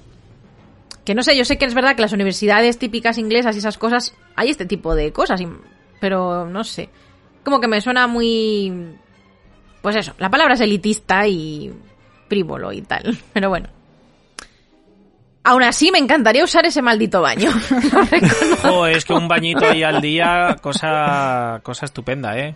O sea, con trampolín y todo, pero bueno, tendrá que ser fondo, o sea, tendrá que ser hondo. Tener un fondo tal, Sí, porque sí, aunque hecho, digan que es como una en el piscina, libro lo dice pero que Harry, es un ¿eh? jacuzzi, igualmente, si es hondo, al final será una piscina interior, porque es que Claro, porque que dice Harry eso como que no toca el fondo y no sé qué, que también digo, pues vaya jacuzzi porque entonces no estás nada cómodo si no llegas al fondo. Claro. Bueno, No sé. A lo mejor tiene alguna zona que sí que haces pie y otra que no. como una piscina. Pues sí. Bueno, seguimos adelante en el sexto piso. Aquí en los libros se menciona que hay otros baños, por eso digo que aunque a lo mejor en las pelis se mencionen X baños, en los libros seguramente haya más, lo único que no tendrán relevancia y por eso no los mencionan. Pero para los cientos de alumnos que supuestamente hay en Hogwarts tendría que haber más baños. Y luego hay una sala de trofeos también. Pero bueno, no hay nada muy relevante en este piso, así que nos vamos al séptimo piso, que aquí es donde supuestamente está más oficialmente el despacho de Dumbledore, bueno, o del director. También está la entrada de la sala de los menesteres, detrás del tapiz de los trolls que hacen ballet. eh, el retrato de la dama gorda, que es la entrada de Gryffindor, el cuadro de Sir Cadogan y el despacho de Flitwick. Y aquí me he querido centrar en el despacho de Dumbledore. Que en los libros, pues bueno, igual que en las pelis, tiene una contraseña. Se sube a través de una. O sea, tienes que traspasar una gárgola, que esto me gusta siempre hacer la diferenciación porque en las pelis pusieron un grifo, pero en los libros se dice que es una gárgola, muy fea. Y hay unas escaleras giratorias. Y mm, en Harry Potter y la Cámara Secreta, Harry cuando entra por primera vez al, al despacho, lo describe como una sala circular, grande y hermosa, que tiene. donde se oyen sonidos curiosos, que yo me imagino que serán los cuchicheos de los cuadros de los anteriores directores que están colgados, porque dice que oye cosas raras. Y menciona que hay un escritorio con patas con forma de zarpas, y que luego hay mesitas con patas largas y finas que tienen muchos objetos y que de uno de ellos sale humo. Eh, luego también allí es donde está siempre el sombrero seleccionador, la percha con Fox. Y se dice que parece que el despacho de Dumbledore tiene algún tipo de, encantamiento o que tiene como vida propia, entre comillas, o algo así. Porque dicen que cuando Dolores Umbridge se autoproclama directora, el propio despacho no le deja entrar. Y el retrato de Nig- Nigelus le dice que, que solo dejará entrar al verdadero director. y así como curiosidad de la película, del despacho de Dumbledore, eh, os contaré que en las estanterías donde hay libros utilizaron guías de teléfono eh, recubiertos de, pues bueno, como para darles el aspecto de libro antiguo. Y luego otra cosa que siempre me ha escamado mucho, escamado de Newt Scamander, Uf. O sea, Sí, me ha sido estaba muy oliendo el mala, chiste. Se muy veía mala. venir, Me estaba se oliendo veía el venir. chiste y estaba pensando, no será capaz. Bueno, si te lo veías venir es que entonces sí que tiene cierta relacioncilla, ¿no? Bueno, Es que ya te conocemos, lo Beatriz. siento, pido, pido perdón. no volverá a ocurrir. El caso es que utilizan este mismo decorado que del despacho de Dumbledore en El prisionero de Azkaban para hacer de escenario donde da Lupin la clase particular sobre el Patronus a Harry. Si os fijáis es el mismo sitio, que digo, joder, con la de pelas que tenían y todo, ya podían haber utilizado otro diferente, porque es que se nota demasiado que es la misma sala. O sea, la cambian un poquito, quitan el escritorio, no sé qué, pero joder, no sé, no les costaba nada hacer otro sitio más guay, que ese sitio es bonito, pero que ya estaban en la tercera película, que ya habían ganado muchísimo dinero, es muy raro. Y además, que fuera Alfonso Cuarón el que dejara eso así, es lo que se me hace más raro aún. Bueno, ya llegamos a las torres, que bueno, están pues las torres de astronomía, la torre de Gryffindor, la de Ravenclaw, la lechucería, la clase de adivinación. Y bueno, la verdad es que no había señalado como para hablar de ninguna, porque las casas, como ya hablamos en aquel programa y tal, bueno, solamente decir que la lechucería aquí está en una torre de Hogwarts, en cambio en la película la pusieron en una torre como, no sé, como alejada del castillo. No sé por qué, pero, pero aquí se supone que está dentro del propio castillo. Y luego llegamos a la parte de mazmorras y el sótano. Que ahí está la clase de pociones, las mazmorras, la sala común de Slytherin y la de Hufflepuff. Aunque la de Hufflepuff, más que las mazmorras como tal, está en el sótano, que está como en el mismo nivel, pero bueno, está como separado, no sé cómo, pero supongo que la estética será diferente. Y lo más importante, bueno, lo más importante, la cosa que he destacado son las cocinas. Que en las películas nunca salen, y me parece una cosa muy interesante, que en las cocinas de, de Hogwarts trabajan más de 100 elfos domésticos y que tienen las mesas iguales que las del gran comedor, las tienen debajo. La, la cocina está tal cual debajo del gran comedor y los elfos ponen la comida ahí, la colocan y luego hacen ¡pis! y la comida sube arriba. O sea, se desaparece. Que es como, se van a comer mmm, cosas que, están, que se han desma desmaterializado y se han vuelto a aparecer. Y para entrar hay que ir por el vestíbulo a, a la bueno, al, bueno, sí, a la derecha de las escaleras enormes hay una, una puerta, luego así es un pasillo y al final hay un cuadro que tiene un frutero y tienes que hacer cosquillas a la pera. Y para poder entrar. y ya está. Y a las cocinas iban siempre frecillos a, a robar comida. Malditos. Y luego ya terminando con el tema Hogwarts, que ya no es el castillo como tal, pero bueno, es el, los terrenos de Hogwarts, que está pues el lago, el campo de Quidditch, los invernaderos, el bosque prohibido, la cabaña de Hagrid. Y voy a contaros un poquito sobre la cabaña de Hagrid, porque es, para mí es curioso. Porque bueno, en el libro se define como una casa de madera, que está al lado de, bueno, en la entrada del bosque prohibido, que es solo eh, una habitación, que Hagrid tiene colgados faisanes y jamones de, del techo, una chimenea, una cama enorme, eh, una cesta de Fang, o sea, la camita de Fang, que me imagino cómo será de grande, porque Fang también es bastante grandecito, y que tiene un armario, mesas y sillas también en plan gigantes, de madera. En la película la verdad es que la recrearon muy bien, en la piedra filosofal está tal cual yo me la podría imaginar.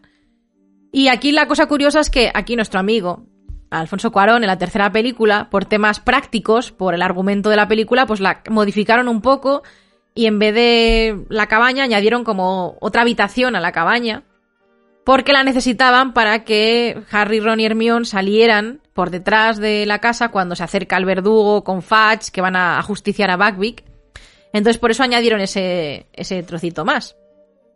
Y luego también decir que eh, para la peli la primera, la primera cabaña lo rodaron esa zona, la, la zona del bosque prohibido y tal, está en Black Park, en Reino Unido y luego también nuestro amigo Cuarón, como es así de flipado, pues dijo, pues es que como los Hogwarts está en Escocia, pues nos vamos a llevar la cabaña de Hagrid al puto Escocia. Y vamos a grabar las escenas allí de verdad. Que ole esos huevos. Y se la llevaron a, a Glencoe, a la zona de, de Glencoe en las tierras altas de Escocia. Y la verdad es que está, pues, mola porque el aspecto que le da es, pues bueno, como la película, que tiene ese aspecto escocés así como más boscoso, con las montañas y tal. Muy bonito. Y básicamente creo que esto es así todo. que obviamente podría haber hablado muchísimo más sobre muchos más sitios, pero creo que ha sido un buen resumen. Hogwarts como castillo da para mucho. Lo que pasa que yo aquí, por ejemplo, no sé, o sea, me, me, genera muchas dudas por un lado, por lo que ya hemos estado hablando de los cambios de, de algunos espacios y otros no. Pero, por ejemplo, ya a nivel más general, cosas como eh, la Cámara de los Secretos que, que, habéis estado mencionando antes, el tema de la sala de los menesteres, eh, por ejemplo, las, no sé cómo llamarlo, las cámaras de, de donde la piedra filosofal, donde están las pruebas y tal, eso, o sea, ¿Eso está construido y luego deciden eh, usarlo? ¿Eso el, el, castillo tiene algún tipo, bueno, que asumo que tendrá 80.000, de hechizos de ampliación eh, para zonas determinadas según les va saliendo un poco del papo? ¿Eso cómo va? O sea, no A entiendo. Ver, yo creo que obviamente desde el principio no estaría construida la cámara porque si no se sabría. O sea, se supone que nadie sabe dónde está. Incluso cientos de años después se sigue sin saber. Entonces yo me imagino que al final, como fueron los propios fundadores quien estuvieron con el castillo y lo crearon y tal, pues... Eh, y además eran súper poderosos, crearían algún tipo de magia para, o sea, para ampliar el castillo y ocultarlo. Seguro. Sí, pero bueno, es, es, la que menos me preocupa en el sentido de que como es bajo tierra, eh, bueno, pues entiendo que si cavas para abajo, ahí está, ¿sabes? Pero el resto...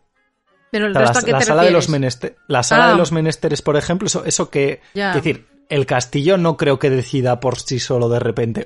Aquí casco, una sala, eh, que para el que le apetezca, para el que pase por delante, a ver qué, qué se le antoja en ese momento.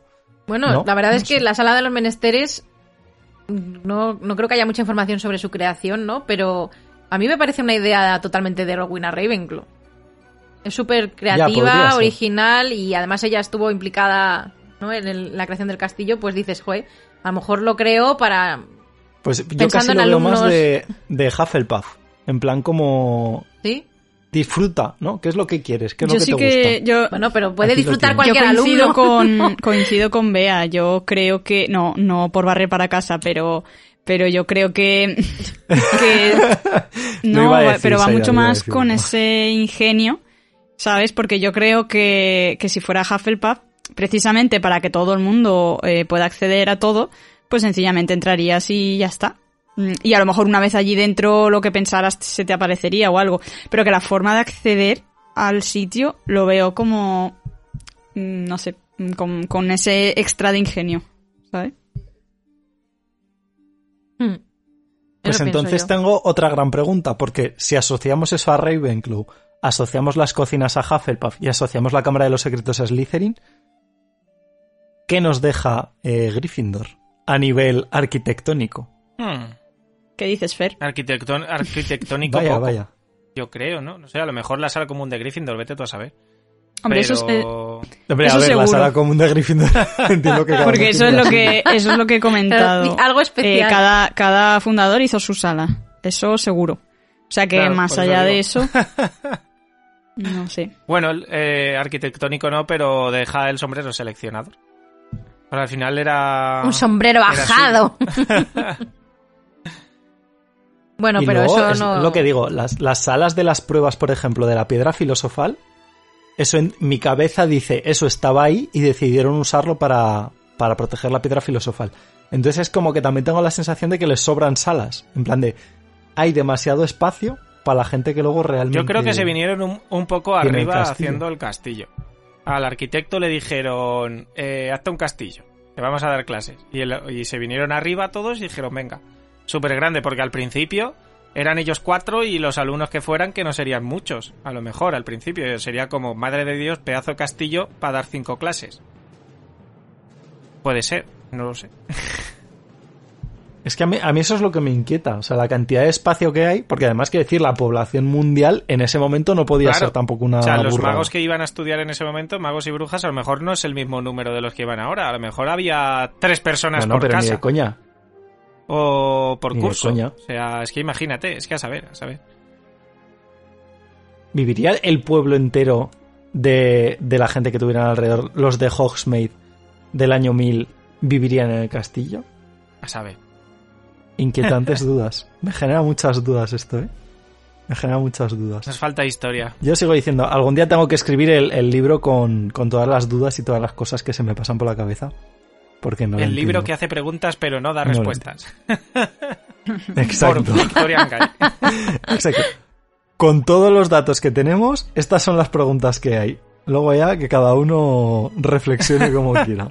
Bueno, que ya hay bueno. oyentes que a veces nos lo han dicho, ¿no? Que, que le hacemos pensar en cosas que ellos jamás habían, se habían planteado y que ahora no les dejamos dormir. Es verdad. Perturbamos la mente de los oyentes. Esto, la- yo lanzo la, la pregunta. Esto sí que me gustaría que la gente que nos escucha, eh, por un lado, nos dejara sus dudas, porque además yo creo que esto nos viene guay para sacar también de vez en cuando temas y para hacer un poquito de investigación sobre cosas. ¿Qué dudas sobre la saga tiene? Evidentemente tenemos el programa especial de los oyentes para cositas un poco más, más rápidas, pero bueno, si cree que hay una cosa que, que puede dar de sí, que nos dejen sus dudas en comentarios y por redes sociales. Y además, que nos dejen en qué dudas les hemos dejado pensando eh, que no tenían de antes, ¿no? O sea, ah, venías aquí esperando respuestas de no sé qué y te has ido con, con más dudas de no sé qué tema. Pero bueno, Patronos Unplugged. vamos a seguir.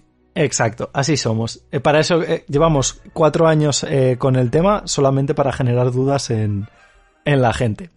Vamos a seguir adelante con este tema y en este caso eh, le vamos a pasar el testigo a Fer, que ahora ya nos vamos a desentender un poquito más de lo que es el castillo, historia, fundación, partes y tal, para centrarnos en cómo funciona eh, Hogwarts más a nivel de escuela. Pues, Cuéntanos. pues bueno, vamos a empezar por el principio. Eh, vamos a ir un poquito en orden cronológico, en plan de qué es lo primero y qué es lo que continúa. Lo primero, primerísimo de todo sería, sería lo que es la inscripción en Hogwarts, porque claro, eh, tú no aplicas para estudiar allí realmente, es como que te lo asignan. Y esto es porque en, en algún sitio de Hogwarts, que yo digo, a ver si Beatriz averigua en su apartado dónde, pero yo creo que no se sabe, o debe estar en algún sitio oculto, o en el despacho de McGonagall, no lo sé, hay una pluma mágica encantada que detecta el nacimiento de un niño o una niña con sangre mágica y escribe su nombre en un, en un, largo, en un pergamino que estará ahí pues todo el día tiquití, tiquití, tiquití, venga, pim pam. Eh, venga a escribir nombres. Eh, imagino yo que irán, irán recortándolo o algo, porque madre del amor hermoso. Eh, tampoco sabemos exactamente esa pluma desde cuánto está. Pero bueno.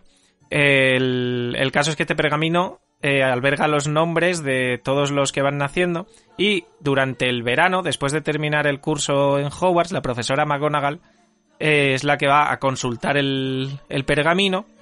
Entonces busca a los niños que antes del 31 de agosto de ese año hayan cumplido los 11 años. Entonces, ahí ya una vez naces, tienes magia, ya te inscriben en Hogwarts, imagino que naces en Reino Unido, no creo que se vaya mucho más lejos. A ver, yo, yo quiero decir una cosa. Esto a mí me suena un poco a invente. Me suena un poco a me lo ha dicho un pajarito. Yo creo que aquí los padres llaman.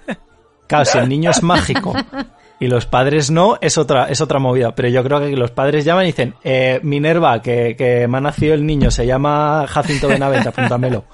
Y, y ella lo apunta y ya ¿Te está. imaginas? Ya, claro, y los que han nacido de Muggles, ¿qué pasa? Pues te recuerdo que en el Ministerio de Magia hay un mapa, en teoría, que detecta los eh, empleos de magia. Entonces, claro, tú vas detectando usos de magia, en teoría, en menores de edad, de alguna forma. Por lo cual, si detectas un uso de magia eh, en una zona, bueno, de hecho saben exactamente quién ha sido, por lo menos a Harry lo tienen bien vigilado. Entonces, si tú encuentras una zona, pues mandas a, a una McGonagall ahí a bichear un poquillo a, a ver si encuentra al niño que hace magia. Dice, "E- este es. Y entonces ahí ya empiezan los A lo trámites. mejor... Pero a mí lo de la pluma me suena un poco Sí, a. A lo mejor está conectado ese mapa con, con la pluma mágica vía Bluetooth mágico o algo. Detecto, escribo. Claro, pero ahora imagínate que naces. ya ima- yo que, a ver, aquí la gente, pues yo qué sé, eh, aquí la gente se va a viajar, o sea, se va a vivir a otros países a trabajar. Imagínate que tú estás en tu casa en, en Sussex como fabricante de escobas y te llaman de, del sur de Francia y te dicen, oye, te ofrezco el doble por, por tu trabajo. Y dices, pues me voy para allí. Que el niño hay que trasladarlo ahora a otro colegio, ¿no? No sé. No sé. Todo, hay hay mucha, fallos mucha teoría loca. burocráticos. Pues yo veo fallos burocráticos. Puede ahí. ser. ¿Cómo te gusta ese tema, eh, Pablo? Eh, muchísimo, pero muchísimo. Te apasiona. Bueno, el, el siguiente paso sería pues, recopilar esos, eh, esos nombres para mandarles la carta de aceptación en, en Hogwarts 11 años después de su nacimiento. Entonces, pues bueno, estas cartas llegan eh, pues vía lechuza o a no ser que es el, el mago, o sea, el niño o niña en concreto, pues sea eso, nacido de Muggles, que entonces un personal del ministerio se presenta en la casa para explicarlo todo a los padres y bla, bla, bla, lo de, lo de siempre. Entonces, esta carta, eh, lo, primero que te anuncia es que, pues, que ha sido aceptado, lo que ya, pues, lo que escuchamos y leemos en los libros de, estimado señor Potter, le informamos que bla, bla, bla. Y luego viene acompañada de una lista de materiales eh, que vas a necesitar, pues de materiales de calderos, de ingredientes, libros y lo de las mascotas. Que me encanta lo de las mascotas. ¿Por qué esas mascotas? Pues no lo sé. El caso es que, eh, bueno, esto en las películas no lo hemos visto y no sé en el libro, en los libros si en algún momento se, se contará, pero se supone que claro, si es una aceptación, tú la puedes rechazar. En plan, no, es que yo voy a ir a Durstrand y paso de Hogwarts. Imagino que puedes mandar una carta diciendo, pues paso, dale mi plaza a otro. O, o algo de eso. Bueno, ya sabes que Lucius quería Claro, llevar a. Dunstran A a lo Draco. mejor, Ya, cuando llegó sí. la carta de Draco, Lucius dijo, uy, no sé qué hacer, ¿eh? No sé si llevarle, no llevarle. Total, en fin, que esa confirmación o, o rechazo, supongo, tiene que confirmarse antes del 31 de julio y, y poco más. El, Salvo que seas Harry y entonces te insistan Eso es. hasta que no te queden otras narices que... cualquier otra persona hubiera sido tan, o sea, hubieran sido tan insistentes con cualquier otro alumno, no se sabe. Eh, Eh, no. Total. Tenían que preparar al cerdo eso para el es. matadero. Dijeron, este cerdito, Exacto. este cerdito necesita estar en, en Hogwarts. Total, que los alumnos pues tendrán que ir a comprar sus, sus cosas, sus necesidades a, al Callejón Diagón. En este caso, en que está, bueno, pues ya sabemos todos que está oculto detrás de una puerta en el caldero chorreante, bueno, de una puerta, de un muro. Y aquí viene el, el temazo eh, del dinero. Que este es el tema que a Pablo seguro también le gusta. Eh, los estudiantes, en teoría, deben de pagarse de dichos materiales. Eh, tienen que sacarlo de su bolsillo. Pero, en el, de hecho, es en el sexto libro, si no me equivoco, se menciona a raíz de. Pues del Tom Riddle de 11 años, que no tiene dinero y tal, pues que el colegio presta como una ayuda financiera para, para esos materiales.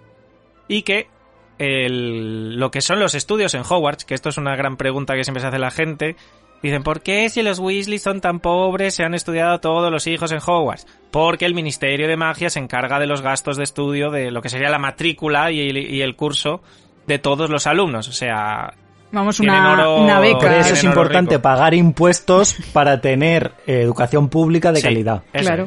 una beca de toda la vida, vamos. Que no tiene mucho misterio. Efectivamente, Sí, eso es. básicamente. Eh, o sea, van todos, pues eso, becados, por así decirlo. Entonces, yo haciendo cálculos, o sea, no, he- no he hecho los cálculos de 20, pero recuerdo que en algún momento se dijo que Rowling, creo que era en alguna entrevista, había dicho que más o menos en dinero Magel un curso en Hogwarts costaría alrededor de 1.200 libras. entre, imagino, entre materiales y lo que sería el estudio en, en Hogwarts. Claro, párate a contar el dinero que se tienen que gastar. Ponte que hay 400 estudiantes, pues telita, ¿eh? O sea, el desembolso es importante. O sea, telita. Y encima que es una es como un internado privado, no es una escuela pública, se supone. Total. Que una vez ya está todo esto, pues el siguiente paso es ir a Hogwarts. Ya sabemos todos que desde el año 1880 y pico... Ojo, ojo, lo, estaba buscando aquí. Ojo. Estaba A ver, a buscando ver, aquí. ese dato. Eh, ojo, ojo a la cifra. ¿Cuánto has dicho 1200 tú? libras, me suena, ¿eh? Pero que no sé seguro si es eso. No, no, no, no, no. Aquí pone que está calculado. eh, y gracias a JK Rowling en Pottermore salió la cifra 43.301 dólares americanos por dices? año. Uy, cada persona. Por alumno. Ojo, cuidado, ¿eh? Claro, claro. Por alumno. Hostia. Ya no sé, ya no sé si aquí... Bueno, que me digo, iba a decir, ya no sé si aquí va incluido el tema libros y tal, pero vamos, Ya que- da que igual. no o sea, eh, lo más preocupante. no es lo que más les De puede coña. preocupar, la verdad. Joder, No. qué pastizal, colega. Es como estudiar en una universidad ya- americana. Ya sé, porque, porque incluye el seguro de vida de, de estudiantes. Claro, Ah, todo, pues, tiene, eh, todo claro, tiene ojo. sentido. Tienen ahí... Aquí en la universidad, pues a lo mejor pagas 3 euros, pues en Hogwarts, imagínate. Claro, sí, sí. Tela, ¿eh? Tela, bueno, total. El trayecto que se hace normalmente, pues esto es el expreso de Hogwarts. Ya tenemos un programa en la primera temporada que hablamos de los métodos de ir a, Hogwarts antes del expreso. Pero bueno, digamos que van en el tren que sale del Anden 9 y 3 cuartos, ubicado pues en la estación de King's Cross en Londres. Eso ya lo tenemos más que conocido. Un tren eh, que no sabemos exactamente cuántas horas, pero son bastantes, que los lleva hasta Escocia, a donde está, a donde está Hogsmeade, para subir a Hogwarts. Entonces, una vez llegan, les recibe, eh, en teoría, la profesora McGonagall y les conduce al gran comedor donde van a ser seleccionados para una de, de las casas. Entonces, este proceso de selección, pues eh, ya sabemos, nuestro amigo el sombrero seleccionador, al que le gusta cantar canciones a la gente no le gustan, pero él sigue ahí, mil años después. Y pues el sombrero les va a ubicar en cada una de, de las casas dependiendo de lo que tengan en su cabeza. Ojo que posiblemente el sombrero seleccionador sea el, entre comillas, mago o artilugio, mejor dicho, eh, más inteligente del mundo mágico, porque eh, es experto en legeremancia. Porque si no, no, no puede leer los pensamientos de, de las personas, incluso puede reaccionar a ellas. Porque vemos que con Harry, pues más o menos, establece una, una conversación. Entonces, bueno, después de decidir a qué casa va a ir, el sombrero grita el nombre y tal y cual y pascual. Y ya está. Y un detalle que leí también en los libros estos de, de Pottermore, los anexos, que el sombrero seleccionador dice que nunca se equivoca al seleccionar a un, a un alumno para su casa, porque a veces dices, pero ¿qué hace este en, en Gryffindor si tendría que estar en Hufflepuff? El sombrero dice, no, no, no, no, no, tiene que estar en Gryffindor, que yo no me equivoco. O sea, es encima orgulloso el señor. Bueno, el señor. Eh, Hombre, a ver, lleva mil años de Sí, a ver, práctica tiene. O sea, ya, ya claro, el, eh, Draco Malfoy roza el pelo el sombrero y ya dice, ¡Al Y bueno, pues eso, artilugio muy inteligente. Luego, pues bueno, aquí estaríamos hablando un poco de, pues como toda institución, hay unas normas que hay que seguir. Hogwarts tiene un montón. Cuando llega Ambridge, ah, pues aparecen otras tantas. Eh, bastante curiosas también. Y bueno, de las normas del colegio, yo eh, he destacado algunas. Que, bueno, la clásica de nadie puede aparecerse dentro del castillo, salvo el director de la escuela, que el bosque prohibido está terminantemente prohibido, a no ser que te castiguen a ir allí. Que claro, tiene todo el sentido del mundo, está prohibido, pero te castigo y vas al bosque prohibido, para que aprendas. Pero luego te llevan con Hagrid y eso es una fiesta, a no ser que aparezca Voldemort. Pero bueno, eso ya en el primer libro lo vemos que cuando van saben que van a ir con Hagrid se quedan más tranquilos. Eh, bueno, pues que los alumnos no pueden hacer magia en los pasillos, los alumnos no pueden entrar en la sala común de otra casa, a no ser que les acompañe un alumno y tengan permiso para entrar, o pues ya vemos como Harry y Ron entran a la de Slytherin. Eh, lo que hemos hablado antes de que los chicos no pueden entrar al dormitorio de las chicas, pero las chicas sí pueden entrar al de los chicos. Y bueno, de Ambridge hay mogollón, o sea, la de pues no se puede poner música, no se pueden hacer grupos de más de tres personas, creo que era, de, para actividades de nada, no se puede... En fin, Ambridge es que puso tantas. Me encanta la de Ambridge de no está permitido el muestro de afecto o cariño en ningún sitio del colegio, ni en los pasillos, ni en sitios privados donde no haya nadie. Bueno, esa me flipa, es como, madre de mío. Ni en el baño de los ni prefectos. o sea, en ningún sitio, totalmente prohibido si te pillan, te meten una buena bronca. Seguramente te quiten. Te quiten puntos. Total, que bueno, ya hemos hablado de. de bueno, el sombrero seleccionador también. Eh, pues bueno, las casas ya sabemos eh, las que son. Y cada casa, aquí viene un poquito la jerarquía. Eh, cada casa tiene un jefe, por así decirlo, un jefe de casa, que son habitualmente pues los profesores, ¿no? en este caso, en el año, en el primer año de Harry tenemos a, en Gryffindor a Minerva McGonagall, en Slytherin a Severus Snape, en Hufflepuff a la profesora Sprout, a Pomona Sprout, y en Ravenclaw a Phyllis Flitwick. Es verdad que vemos un cambio en el séptimo libro, cuando Snape, alerta de spoiler, es director, y el jefe de la casa Slytherin es el profesor Slughorn. Ya antaño también había sido el, profesor, el jefe de la casa. Luego podríamos decir que por debajo de los jefes de, las, de, casa está el delegado, que se tradujo en español, o el premio anual, que sería la traducción correcta, que digamos que es como un, estudiante, o sea, un chico y una chica, que se eligen a principios de séptimo curso, antes de empezar el curso, eh, véase porque han sacado todo matrícula o lo que sea, pero no es necesario que hayan sido prefectos para ser premio anual. Y digamos que este delegado está por encima de, de los prefectos, por así decirlo. Eh, eh, vale, ya he dicho, me estaba rayando, ya no sé si había dicho lo que no hace falta ser eh, prefecto. nada, las funciones del delegado al final es instruir a los prefectos, enseñarles cómo funciona el, el tema. Y bueno, la elección del delegado, imagino que será eh, pues poniendo los profesores, los jefes de las casas en común a lo mejor los estudiantes más notables o algo. Y el director dirá, pues pito, pito, gorgorito, este, Percy Weasley. Eh, y arreando. Recordemos que, si no me equivoco, en el año de Percy también fue premio anual Penelope Clearwater, que hacían manitas en las habitaciones, en los cuartitos. Menos mal que ya no. En el baño de prefectos. Menos mal que ya no estaba Ambridge en ese. O sea, ya no, no, o sea, no estaba Ambridge cuando, cuando Percy y Penélope fueron premio anual. O premio Asnal, como decían los gemelos Weasley. Les tune- le tuneaban a Percy la, la chapita. Madre mía. Y nada, ese es, es el delegado, es digamos pues como el, como un top ahí por debajo de, de los profesores. Vienen los prefectos, que también como los delegados son elegidos antes de empezar el quinto curso, los alumnos elegidos reciben una carta en la cual pues viene, o sea, vienen, reciben la carta de los materiales del año y viene un papel diciéndoles pues que han sido elegidos como prefectos, tanto un alumno como una alumna de la casa, de que vayan a entrar a quinto curso. En este caso, pues sabemos que en la Orden del Fénix son Ron y Hermione eh, elegidos eh, a sorpresa de todo el mundo, porque eh, ayer se lo comentaba Bea que Hermione tiene un, un, un feo hacia Ron enorme, porque eh, es como, eh, Ron, tú, perfecto, todos esperábamos que fuera Harry, es como, Hermione, tía, o sea, contrólate las palabras. o sea, es como, pobre Ron.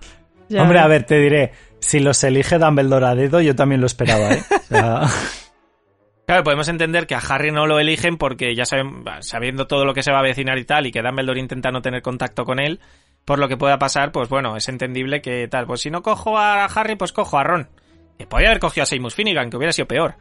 Porque, vamos, petardos, más petardos, una mascleta. Bueno, eso hubiera sido eso una locura. Con Seamus Finnegan. Y, eh, pues eso, los prefectos se eligen dos de cada casa y ya está. Y, y esto es una cosa que me raya, ¿vale? No sé si vosotros tenéis la información. ¿Cada cuántos años se elige realmente? Porque esta información no consta. Es como cada vez que va a entrar alguien a quinto se eligen más prefectos. Es como que siempre hay 18 prefectos, por así decirlo. O sea, 6 de quinto, 6 de sexto y 6 de séptimo, más en los delegados. Es una cosa que no entiendo, ¿eh? No he encontrado la información por ningún sitio. Porque dices, bueno, pues cada 3 años elegimos prefectos. ¿Será algo de eso? No lo sé. No lo sé. Pablo, ¿a ti que te gustan estas cosas? ¿Tú sabes alguna información? no tengo ¿Ves? documentación. Pues si no, la tiene, si no la tiene Pablo, no podemos decir nada más, porque ya está. Si no la tiene Pablo, es que no existe. De estas cosas burocráticas y de elecciones y tal. Total, los prefectos... Bueno, yo ya sabes que con todos estos temas tengo más Bueno, eso dudas que también es información, verdad. o sea que tampoco hubiera sido... Pero hombre, con lo, Pero si con no lo tienes esa grande, información... con lo grande que es el castillo, yo me imagino que se irán sumando, ¿no? Que irán habiendo más. No lo sé, a ver, siendo con la cantidad de alumnos que hay, veo comprensible que haya eh, esto... mm, eh, pues dos, dos y dos, ¿sabes? O sea, que haya todo el rato, pues a lo mejor están así un poquito Bueno, ya más sabemos centrados. también que el tema de los, los los números de alumnos también ya sabemos que son algo Ya, un es un poco, variable. eh, Sí. cambiante. Sí. Puede haber 400 o puede haber 1000. Dependiendo del año. Dependiendo de la tasa de natalidad. Eh, bueno, pues eso, los prefectos, eh, los beneficios, por así decirlo, que tienen es, pues eso, el baño. Tienen un vagón para ellos en el expreso de Hogwarts. eh, y pueden sumar o restar puntos, pero solo a su casa. Esto es un detalle que a lo mejor no se tiene en cuenta. Pero eh, Ron, por ejemplo, no puede quitarle puntos a Slytherin. Que mucho le gustaría, pero no puede pasar. Solo se los pueden quitar a su, a su propia casa. Lo que no me queda claro es si le pueden dar a otra casa también. Que creo que no. Creo que es una cosa más de, de ellos. De la propia casa. Pero bueno. Y bueno, ya el tope de la jerarquía obviamente es el director de la escuela, que es el, el jefazo, en este caso Dumbledore, anteriormente Dippet o posteriormente Snape, temporalmente, eh, Umbridge o McGonagall, que es la que se quedó después de toda la, toda la parafernalia, obviamente. Y, toda, y toda la retaíla de retratos que hay. Sí, sí, o sea, claro, o sea, al final de- el director de la escuela, digamos que pues cada director tiene un subdirector que es el que supuestamente cogerá el, el relevo cuando ese director pues fallezca o se retire o se jubile o lo que demonios hagan los magos cuando llegan a cierta edad. Porque vamos, ahí, ahí está Dumbledore con 115 años dirigiendo una escuela, o sea que jubilación poca. Y, y ya y como así como incentivo en las en el, colegio tenemos pues la parte competitiva que son las dos copas que hay que es la de las casas y la de Quidditch y la de las casas pues básicamente no sabemos desde cuándo se celebra no tenemos una información concreta pero sabemos que Hufflepuff ha ganado pocas que Gryffindor y Slytherin han ganado muchas y que Ravenclaw está ahí ganando de vez en cuando. Eso es lo que se supone, ¿vale? Eh, desde que llega Harry, obviamente, Gryffindor es líder. ¿Por qué será? Sí, no vaya a ser, que, el protagonista no... ¿Por qué será? no- Claro, Tongo. O sea, el Tongo de la, de la primera película es espectacular, ¿no? Pero bueno. Eh, y nada, la Copa de las Casas consiste en que por buenas acciones o por ganar partidos de Quidditch o tal, pues te dan puntos y si haces alguna infracción o lo que sea, pues te los restan. Eso lo vemos claramente durante, durante las películas y lo vamos a ver en Los secretos de Dumbledore. Veremos cómo Dumbledore le da tres tristes tigres, iba a decir, tres, tres tristes puntos a Hufflepuff por un comentario de, de Newt, que bueno, en fin. ¿Contarían esos puntos en ese momento? No lo sabremos. Y luego la Copa de Quidditch, pues eso, se enfrenta, cada casa tiene un equipo de Quidditch, se enfrentan entre ellos y el que gana, pues gana puntos para su casa y el que gana al final del año el torneo de Quidditch, pues gana la Copa de Quidditch y imagino que también una suculenta cantidad de puntos para la casa. Imagino. Y creo que poco más, realmente, porque ya sería meterme en lo que viene a continuación, si avanza un poquito más. Y no sé si vosotros tenéis alguna cosilla que comentar o algo que me haya dejado que podría pasar. Porque era. El esquema que yo me hice era bastante tocho. De hecho, así consultándolo en directo, creo que no me he dejado nada. Bueno, yo, yo hay una cosa, lo que pasa que como está medio camino entre lo tuyo y lo mío, eh, lo, lo retomaré ya cuando, cuando acabe con lo mío. Así que me voy a meter de lleno y yo voy a completar un poquito la información que nos ha dado eh, Fer con el tema de- del funcionamiento de la escuela, pero hablando mucho más de lo que son las eh, asignaturas, del funcionamiento pues un poquito más a, nivel académico de cómo trabajan aquí. Tampoco es que tengamos una gran eh, cantidad de información, todo hay que decirlo, porque la realidad es que, por lo menos a nivel eh, literario sí que tenemos un poquito más, pero a nivel cinematográfico apenas vemos cuatro cosas, que es donde van los protagonistas, y a nivel literario pues tenemos un poquito más porque sí que se nos dan eh, planes y se nos dan asignaturas que algunas no aparecen en, las películas, se nos habla también posteriormente del tema de los eh, timos y, de los éxtasis, que bueno, pues eso también lo tocaremos un poquito más en detalle. Así que, en principio, la idea general que podemos tener es que hay como una serie de asignaturas troncales que son obligatorias, una serie de asignaturas optativas ya a partir de- del tercer año, que yo creo que es también parte de donde está la gracia, cuando ya empezamos a ver eh, más terreno, tercer año, Alfonso Cuarón a nivel cinematográfico, que aquí gusta poco precisamente, y luego tenemos otra cosa que, que, bueno, yo lo he visto por ahí como asignaturas extracurriculares, que lo sacaré a colación porque me ha parecido bastante curioso eh, al buscar información para preparar el, el programa. Eh, porque hay algunas cosas que sí que más o menos podíamos intuir que estaban ahí, pero hay otras que, que no, o por lo menos no vemos, eh, como decía, ni en los libros ni en las películas. Entonces, punto por punto, como digo, lo primero, las asignaturas troncales, las asignaturas básicas, que son las que vemos prácticamente, diría que a lo largo de toda la saga. Asignaturas como Super Basic, eh, transformaciones, por lo menos en lo que conocemos, impartida y hasta donde sabemos por eh, Albus Dumbledore, aunque luego haya habido este pequeño problemilla con el tema de defensa contra las artes oscuras, y por eh, McGonagall, que el tema de lo de Dumbledore lo quiero sacar a colación también porque me parece muy interesante la explicación que puede tener con, con el tema de animales fantásticos y los crímenes de Grindelwald, porque hay gente que se enfadó eh, porque, bueno, como lo veíamos impartir defensa contra las artes oscuras, no, eh, como que decían, es que claro, si está impartiendo esto, bueno, recordemos que, bueno, es verdad que defensa contra las artes oscuras está maldito a partir de la aparición de, eh, de Voldemort, aunque eso es posterior, pero no deja de ser un profesor que en principio acaba de iniciar su carrera, por lo cual seguramente le encularan en ese momento defensa contra las artes oscuras y en algún momento se convirtiera en eh,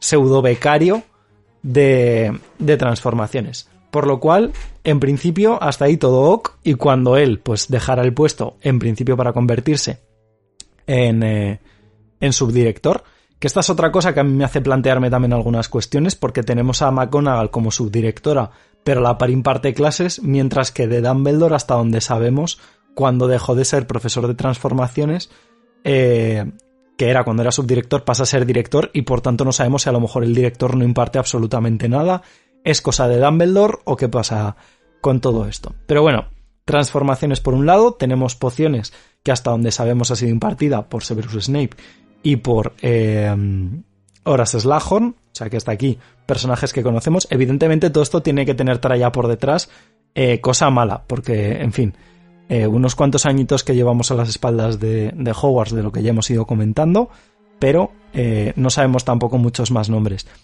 Otro personaje que también tenemos es el profesor Vince como profesor de historia de la magia, que este yo creo que sí que dura más tiempo y de hecho mi gran pregunta es, ¿este puesto puede llegar a quedar vacante en algún momento?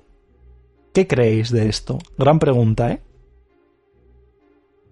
¿Sí? ¿No? Mm. ¿Pero por qué? ¿Por qué crees que puede llegar a quedar? Porque es un fantasma. No, claro, o sea, mi, mi pregunta es si puede quedar vacante un puesto eh, que está ocupado por un fantasma. Ah, bueno, te refieres A que, a que nunca va a salir a concurso Claro, esa plaza, ¿no? Nunca se va a jubilar, nunca se va a morir, claro. bueno, supongo que también sabe puede... que esto puede muerto. llegar a pasar. Pero claro, él podría decir, pues ahora me voy a otro sitio a hacer cosas. ¿Sabes? Y en ese momento quedarse vacante. No, no tiene pintas, No. ¿eh? No tiene pintas tampoco de... Y es que Pero además bueno, ni sabe. siquiera él, no, no sé. sabe que está muerto, como para ir y decirle "Ch, que está, que está Ya, muerto, claro. ¿sabes? Entra en crisis. Importante. No sé, tengo yo ahí mis, mis dudas con este tema.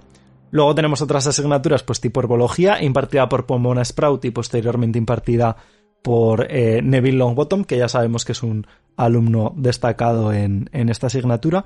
Tenemos otras como astronomía, que no sabemos tampoco demasiado sobre ella, porque realmente no aparece eh, una auténtica locura. Sí que la vemos un poquito más en, iba a decir en videojuegos, en realidad solo en Hogwarts Mystery, ¿sabes? Pero bueno, que la tenemos ahí. Eh, tenemos otras como encantamientos impartida por eh, Fleetwick, que, que, bueno, pues también está ahí. El señor está ya mayor, pero también sigue ahí, que como este señor tiene sangre de mitad eh, duende, no sé tampoco si esto implica algo en este sentido. Y luego, eh, bueno, antes de meterme en, la que creo que es un poquito más polémica, tenemos vuelo.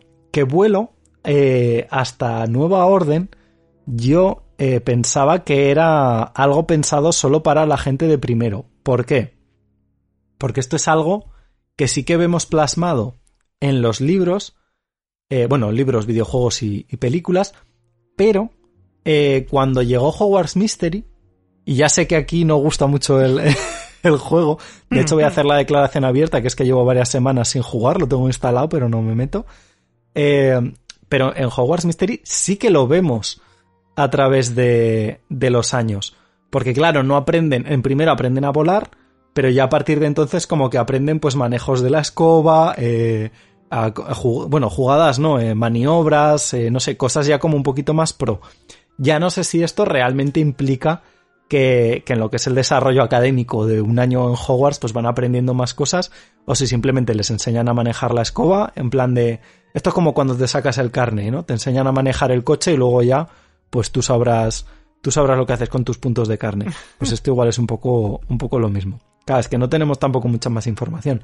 Aunque eh, y aquí me voy a meter en otra cosa que tampoco es no es troncal, pero yo creo que sí que es obligatoria. Ya lo estuvimos comentando una vez, eh, el, tema de Rolanda Hutch como profesora de vuelo.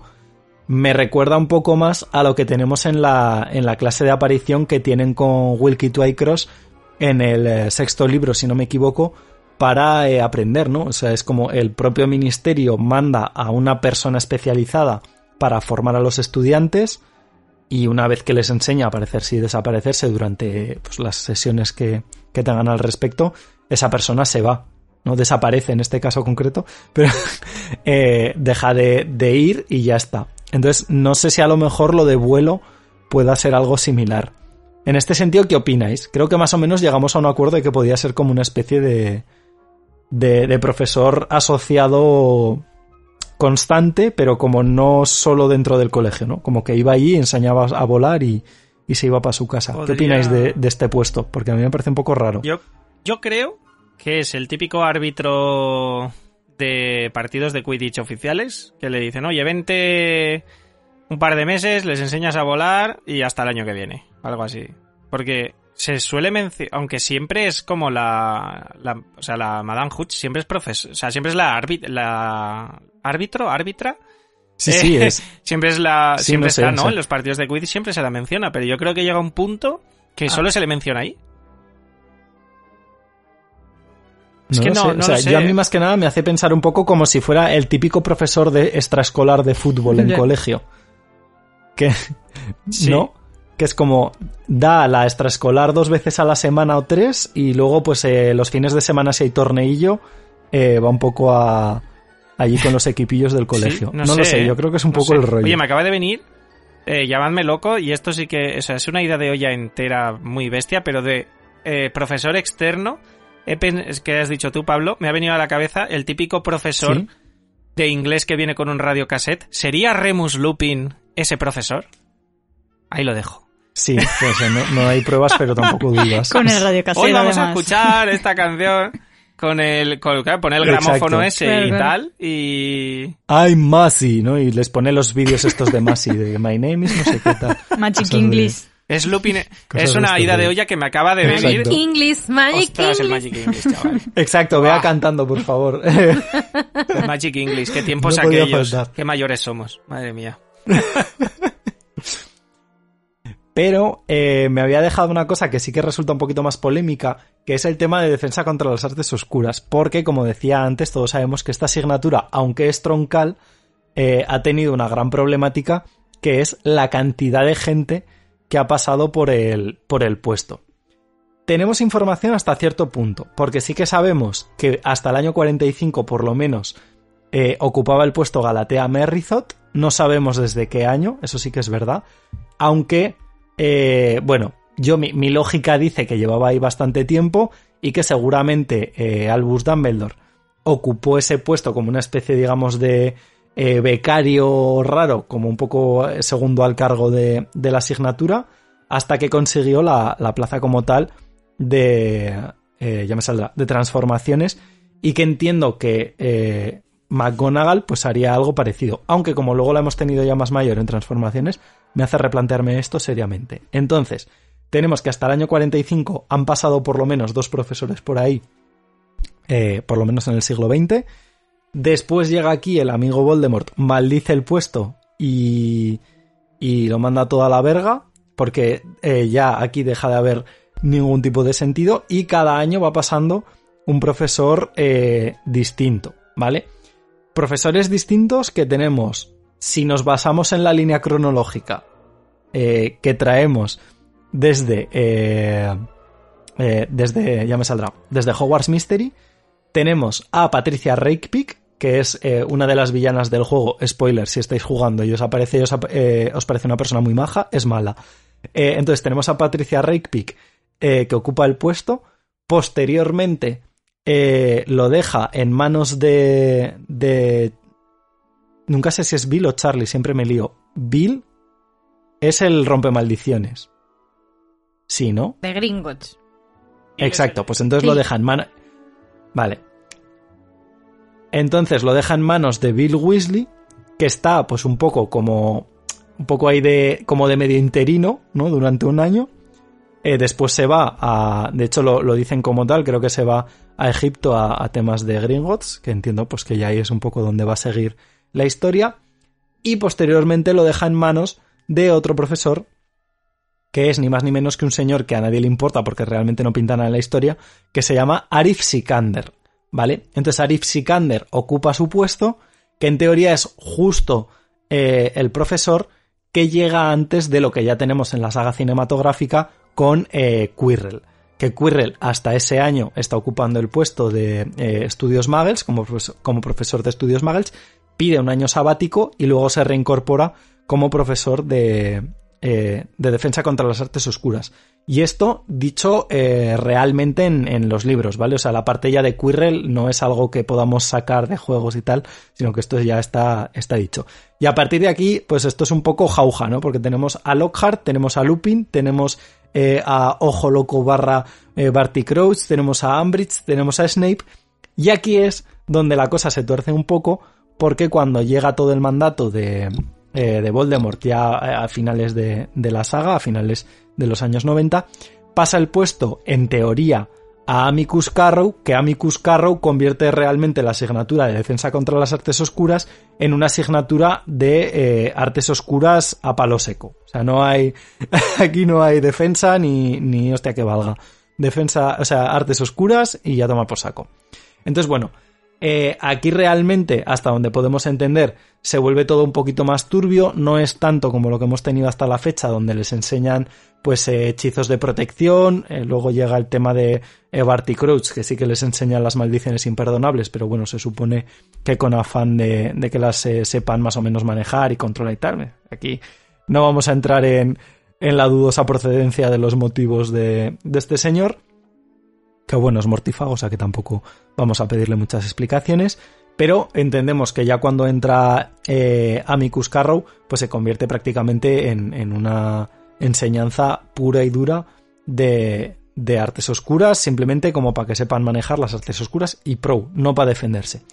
Y luego sí que sabemos, a raíz de, de alguna parte de las informaciones estas que nos ha ido soltando eh, Rowling en, en Pottermore, que en Ilvermorny, en Estados Unidos, se supone que hay, si no es esta misma asignatura, es una relativamente similar, impartida por un personaje que se llama eh, Rion H. Stewart, que en teoría es una bruja mestiza eh, estadounidense, ¿vale? Que es eh, la, una de las hijas de, de Isolde que, para que no la conozca, es la fundadora, junto a su marido y sus dos hijos, una de ellas, esta señora, eh, de, de Ilvermorny. Entonces, bueno, pues eso, se lleva un poco ese origen británico hasta Estados Unidos. Como digo, no sabemos si es la misma asignatura como tal, pero por lo menos la esencia sí que, sí que sigue siendo la misma. A partir del tercer, año ya entramos en lo que son las eh, asignaturas optativas porque eh, esto ya es un poquito más llevando el currículum académico hacia esa formación profesional que van a tener posteriormente con el tema de, de los timos y los éxtasis, ¿vale? Es decir, los eh, timos, títulos indispensables de magia ordinaria, creo que en, en, inglés son los OUL, si no me equivoco. Y luego están los éxtasis, que son los exámenes terribles de alta sabiduría e invocaciones secretas, que en inglés creo que se llaman Wombat. Eh, que son, pues evidentemente, los cursos, o sea, los exámenes que hacen en quinto y séptimo, pues para ir ya mm, ubicándose un poco a nivel profesional. ¿Qué sucede con el tema de las asignaturas optativas? Pues que como digo en tercero tienen que empezar a seleccionarlas porque esto es lo que les va a preparar y lo que les va a permitir hacer X exámenes o no, eh, tanto en quinto como en séptimo, y además es también lo que les va a permitir posteriormente elegir dentro de las eh, salidas profesionales que se les facilitan a nivel eh, curricular porque bueno pues según las notas que vayan sacando si más o menos en las calificaciones van a poder seguir cursándolas en determinado curso o no. Caso que vemos muy claramente Harry con el tema de pociones que Snape eh, nunca recuerdo cuáles son los, los niveles, pero vamos, Snape en quinto les, les, pide que saquen la nota máxima para poder seguir cursando pociones en sexto y cuando cambia el puesto por Horas Slughorn, Slughorn baja un poquito la nota y entonces Ron y Harry pueden cursarlas en principio para seguir formándose como aurores o, en el caso de Ron, como eh, eh, personal de la tienda de, bromas de sus hermanos. Pero bueno, esto ya es otra movida distinta. Entonces, en optativas nos encontramos asignaturas como eh, aritmancia, como estudio de runas antiguas, como adivinación, alquimia, estudios magels y cuidado de criaturas mágicas que aquí seguramente la que más recordemos todos será eh, Cuidado de criaturas mágicas. Tengo una gran duda con el tema de alquimia, porque no sé hasta qué punto realmente... Eh, o sea, yo lo entiendo como una mezcla entre pociones y transformaciones, pero bueno, esto ya eh, no sé hasta qué punto es así, porque al final es como la transmutación de la materia en base a algo que se parece más a pociones, pero bueno. Otra movida distinta, pero como digo, seguramente la que más recordemos sea Cuidado de criaturas mágicas, porque eh, pues yo creo que es alguna una de las que tiene las escenas eh, más monumentales de la saga, como pueda ser el tema de, del hipogrifo, y además impartida por alguien que hasta entonces parece que teníamos un poco, entre comillas, en baja estima, como era Hagrid, por lo menos a nivel académico, pero que aquí ya nos demuestra que, bueno, iba a decir demuestra que sabe impartir clases, es un poco relativo teniendo en cuenta sus métodos de enseñanza pero eh, por lo menos eh, las imparte y, luego termina adaptándose un poquito más al currículo que le van pidiendo. Además, eh, esto sí que lo sabemos también por el juego de Hogwarts Mystery. Bueno, aunque ya nos lo dicen realmente en la propia saga, que eh, el propio Hagrid se incorpora a la plantilla de, eh, de Hogwarts porque lo que hace es sustituir al profesor Kettlebarn para eh, que pueda disfrutar de los miembros que le restan, frase literal eh, dicha por Dumbledore, porque luego vemos en el videojuego que es un señor que le falta un ojo, le falta una mano, le falta una pierna, en fin. Está, Eh, el señor va como a está medias. al borde de estar partido por la mitad, el pobre señor. ¿eh? O sea, le falta... eh, sí, Está rotito. o sea, va un poco. Va un está- poco in está mal. extremis con la Yo vida. entiendo que se coja la Un poco baja. in extremis con la vida, o sea... Yo entiendo que se coja la baja, lo entiendo Es perfectamente. Lo entiendo perfectamente. Y luego pues también tenemos a la profesora Wilhelmina eh, Gravely Plank, que hace una pequeña sustitución a, a Hagrid. Que yo esta profesora la verdad es que no sé muy bien de dónde sale, no os voy a mentir.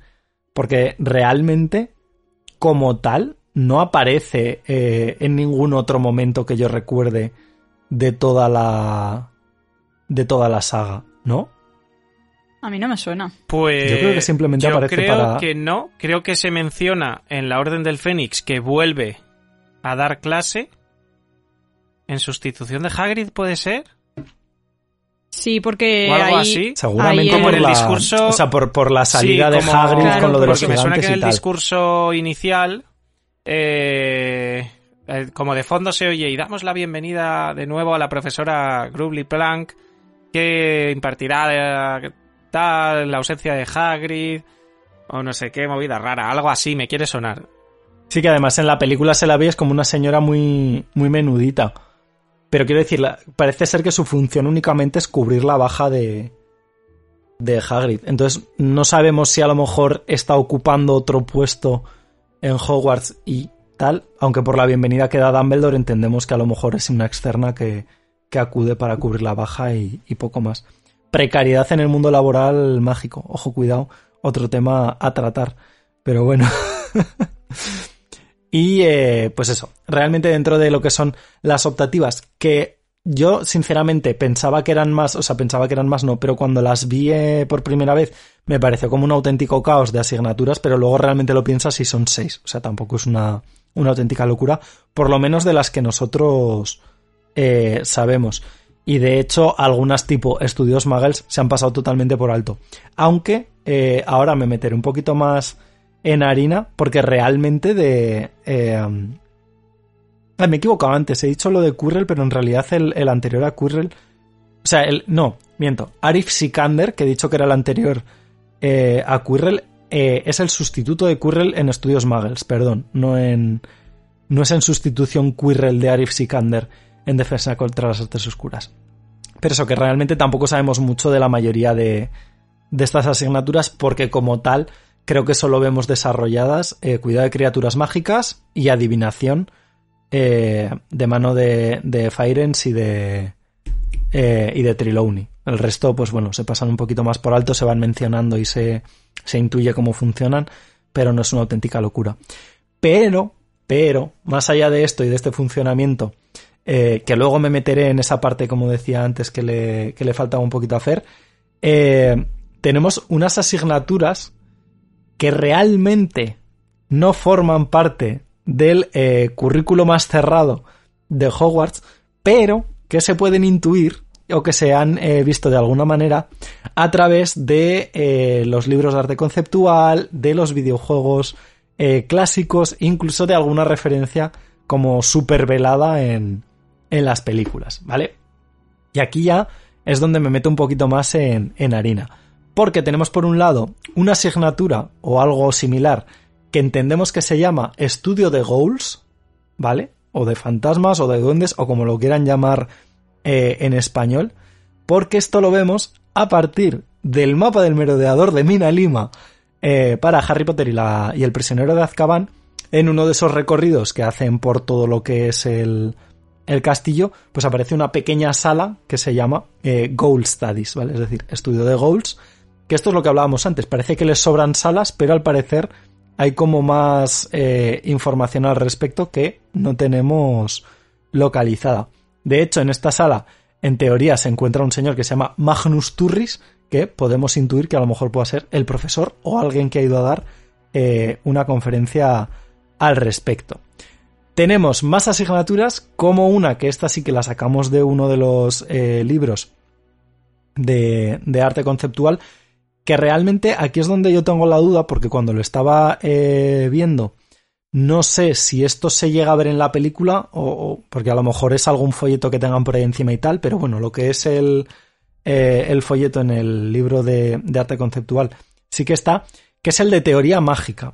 Que aquí también hay como una cierta duda, o por lo menos yo la tengo, porque la sensación que da es más que, que es una especie como de conferencia que tiene sentido porque eh, realmente eh, Teoría Mágica es un libro de un autor que se llama Albert Waffling, que sí que aparece mencionado en la saga de libros, por lo cual a lo mejor les llevan de vez en cuando como a, a especialistas sobre X tema, que tampoco me disgustaría esto, a darles charlas. Y en este caso, pues podemos entender que a lo mejor eh, llevan al autor del libro de teoría mágica pues a darles una pequeña charla, una pequeña conferencia sobre el tema, un curso rápido durante X tiempo, eh, que bueno, pues ahí está también la idea. No sé si, si será real esto o no, pero por lo menos esto como tal lo tenemos en alguno de los libros de arte conceptual. De hecho, esto creo que es en el de eh, From Page to Screen, pero aquí me estoy lanzando un poco a la piscina porque no, no lo recuerdo. Bueno, yo creo que tiene sentido, totalmente. Igual que en la universidad, en el colegio siempre iba gente a darte charlas o a darte un seminario tal, pues tendría mucho sentido que lo hicieran. De hecho, es que además esto, tal y como aparece, eh, tiene horario. O sea, quiero decir, no es. Eh, o sea, tiene horario como súper específico. En, en, el trocito del recorte pone como de las tres y media a las cinco o algo así. Entonces, para mí tiene más lógica pensar en algo así. De hecho, casi está, hasta me mola, ¿no? O sea, quiero decir, le da como más vidilla a nivel, a nivel escolar. Creo que tiene más, más lógica. Y eh, bueno, tenemos más, tenemos eh, silomancia, que es un poco, esto sí que sí nos da a entender que realmente les llevan eh, conferencias, porque se sabe que, que les llevan a, concretamente a una persona Dale Morney a dar una charla, eh, eso sí, en el año 26, ¿vale? Esto lo tenemos en Animales Fantásticos y donde encontrarlos, por lo cual eh, entendemos que aquí, pues dentro de lo que es la asignatura como tal de adivinación, en concreto llevan a un especialista en, en silomancia de vez en cuando o de manera puntual para que imparta una clase. Y aquí viene eh, donde la matan. Porque esto ya, o sea, yo cuando lo empecé a leer me parecía lo más rebuscado del mundo, pero eh, es real. O sea, esto aparece como tal eh, en los videojuegos. Claro, en los videojuegos, ¿en cuáles? En los videojuegos viejunos. Porque todo esto que voy a mencionar ahora aparece. Sí, sí, sí. O sea, esto aparece solamente eh, en la piedra filosofal y en la cámara secreta. O sea, en esos que estamos hablando constantemente, que adaptan un poquito mejor el mundo literario a lo que es el mundo del videojuego, pues aquí nos introducen otras asignaturas como eh, la asignatura de arte y la asignatura de arte Magel. Ojo, cuidado. Es decir, no exclusivamente eh, estudios Magels o cosas por el estilo, no, no, hay una asignatura de arte Magel o por lo menos un taller o algo similar eh, sobre el tema y otra independiente de arte.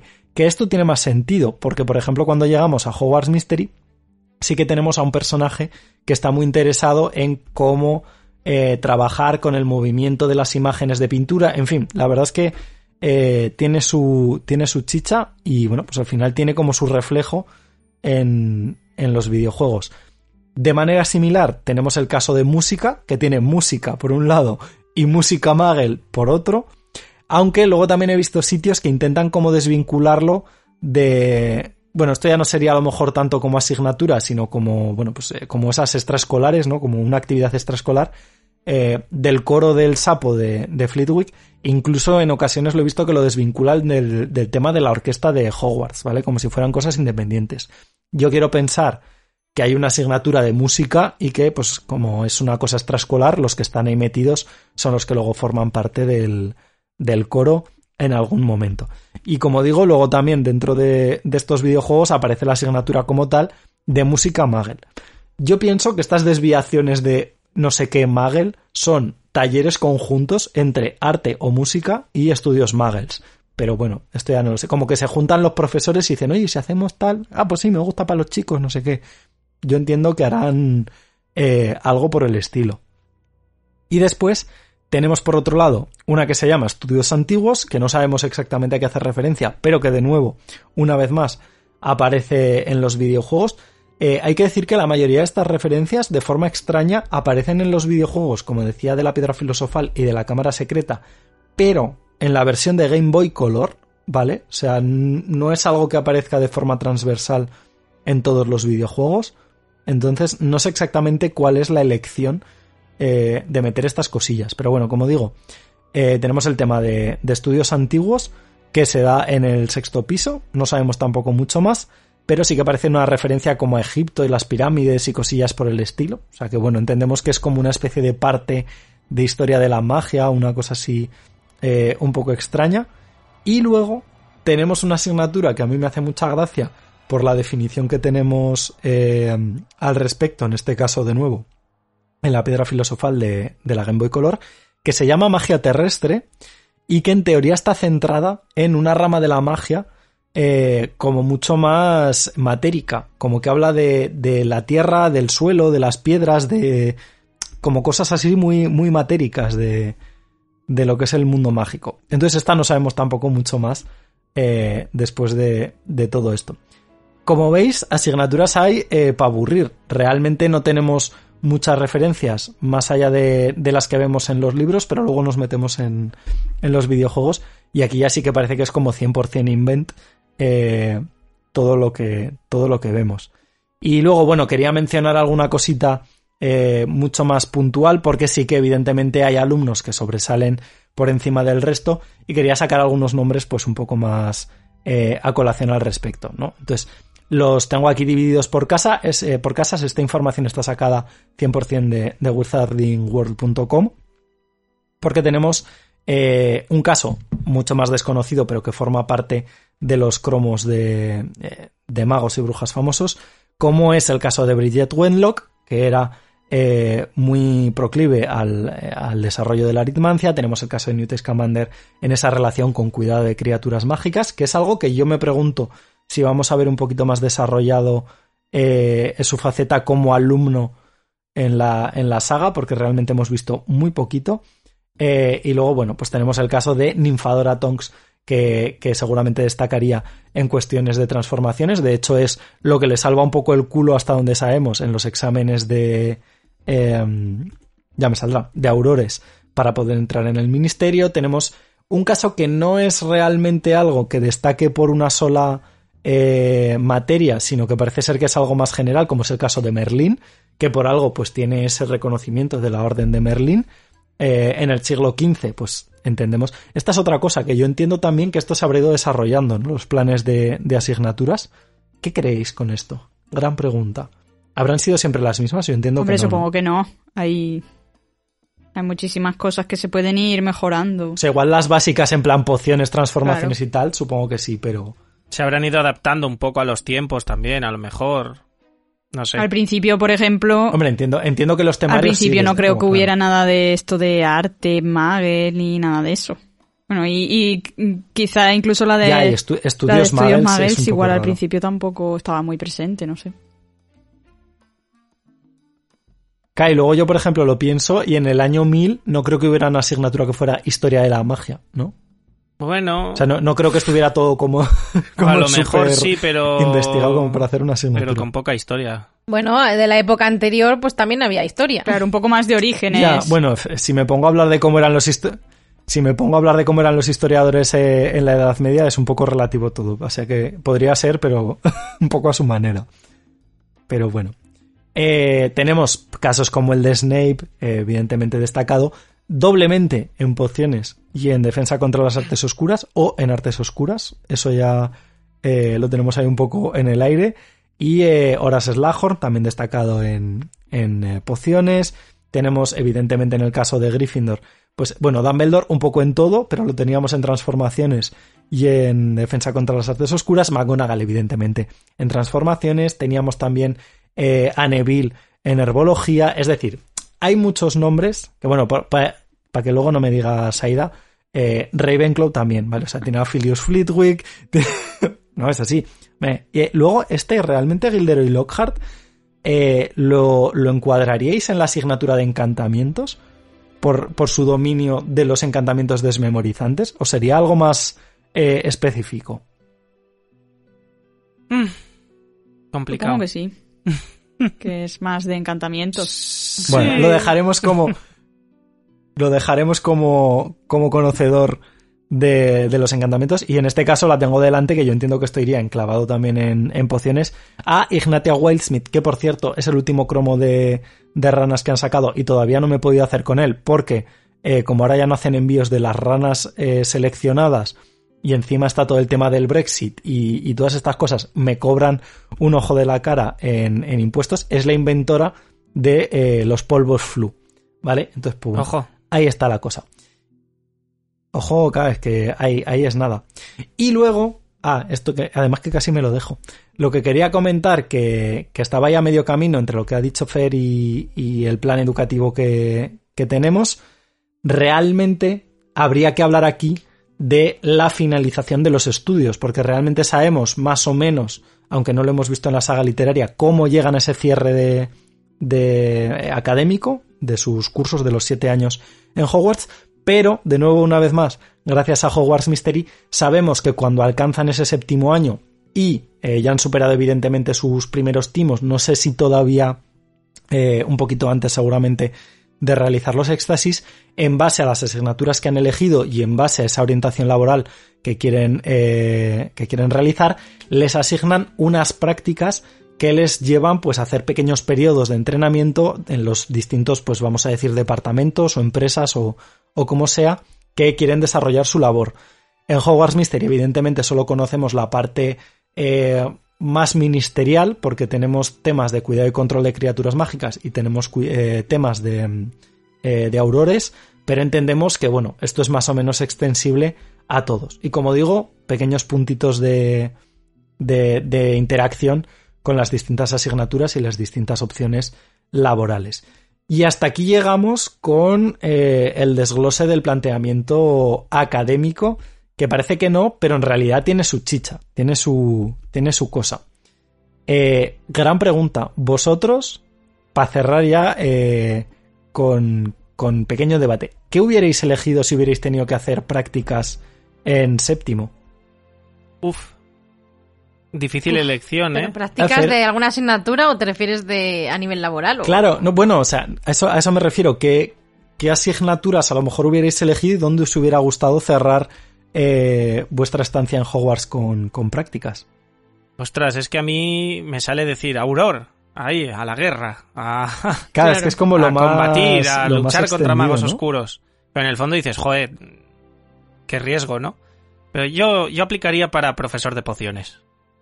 Ahí, hacerme junges. Profesor de pociones. junges Art Attack. A ver, yo es que en la realidad, como he estudiado periodismo y me gusta la comunicación, realmente no hay ninguna asignatura en Hogwarts a lo mejor que esté relacionada directamente con eso. A lo mejor hubieras podido elegir estudios Muggles. Si, de- claro, es que esto no, dependería. no, de- No, hombre, quiero O decir, sea, de- dependiendo so- del plan que tuvieran, a lo mejor tienen una parte como de medios de comunicación o algo por el estilo. A ver, pero claro, la- los medios de comunicación al final del mundo mágico y mundo o sea, habrá cosas que tengan sentido y cosas que no. Pero por Ya, ejemplo, lo que decía antes de que mi asignatura favorita es encantamientos, al final alguien que trabaje en la comunicación en el mundo mágico tiene que conocer bastante encantamientos. eso sí. O sea, Eso porque sí al final verdad. lo utilizan para su día a día, eh, ya sea desde usar la abuela pluma o, esto- o trasladarse a algún sitio o cosas así. Entonces yo creo que... Y a lo mejor te hubiera cuadrado también arte para el tema de revelado de fotos mágicas. Podría ser. También, sí, es verdad. Algo relacionado con eso. Incluso, obviamente, historia de la magia. Para ser periodista, Bueno, pues tendría que conocer también cosas del mundo. O sea, lo que desde luego no haría como Fer es pociones. Eso, ni de No, coña. no, ya ves. Y las prácticas entiendo que en el profeta, ¿no? Por lo menos de los medios que conocemos. O corazón de bruja. Habrá más medios. El quisquilloso. Te veía venir, Pablo. El quisquilloso. Eso iba a decir, el quisquilloso, aunque el quisquilloso también es como un poco lunático, ¿no? Un Yo poco creo- está A en ver, el esfera. quisquilloso tiene pintas de ser como el típico medio indie que vive a partir de gente de prácticas. O sea, es, un señor que cobra y luego tiene gente de prácticas que le echa una mano. A Y ya está. Sí. No hay Es más gente trabajando ahí. El Profeta, sinceramente, ha demostrado ser un periódico sensacionalista y terrible y no me gustaría. Tendría que buscar otra cosa. A mí, como me va el periodismo cultural, pues tendría que buscar algo relacionado con eso. El- bueno, en, en Estados Unidos tenemos muchos, eh, muchas referencias, o por lo menos es lo que vemos en Animales Fantásticos al principio. O sea que el New York Ghost y todas estas cosas. O sea que habría Ahí. opciones, entiendo. Corresponsal del New York Ghost en... Ahí tal. yo creo que tendrías que hacer también un curso online de alguna universidad Magel para hacer la carrera de periodismo simultáneo con, Curso online, con Hogwarts. ojo, ¿eh? Oye, porque no puede, porque no va a poder estudiar un mago también algo Magel, ¿sabes? Sea, no hay problema. Claro, sí, no digo que no, pero me refiero que en el mundo mágico tendrá No, que haber algo. Es decir, algo habrá. Siempre ha sido mucha. Siempre nos da muchas dudas eso de decir, hola, no hay una universidad, tú terminas Hogwarts y ala, Claro. a trabajar. A y trabajar. por ejemplo, yo entiendo que si trabajas de, Auror, de Auror, tiene sentido que todo lo que has estudiado simplemente tendrás que aprender eh, cómo, se, cómo funcionan allí, la jerarquía, etcétera, Claro. esas cosas. Pero a nivel comunicación.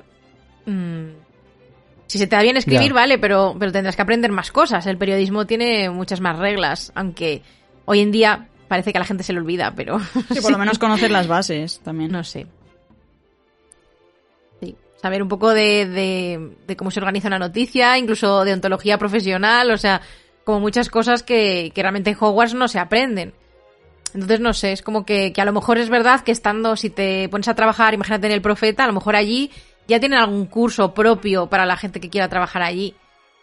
Pero claro, también es que entiendo que a lo mejor eso es parte de las... Igual eso es parte de las prácticas. O sea, quiero decir... Claro, tú entras allí, estás cuatro meses y te están haciendo como una especie de mini curso de especialización, ¿no? De formación profesional para ese tipo de, Claro. de puesto. Podría Al ser. final, en el periodismo, incluso en el mundo Magel, antiguamente mucha gente no estudiaba la carrera, simplemente se ponía de prácticas en un sitio, aprendía el Claro. oficio y practicando, y iba aprendiendo poco a poco. Pues imagino que en el mundo mágico, que siempre está un poco atrasado, entre comillas, en este sentido, pues funcionaría un poco así.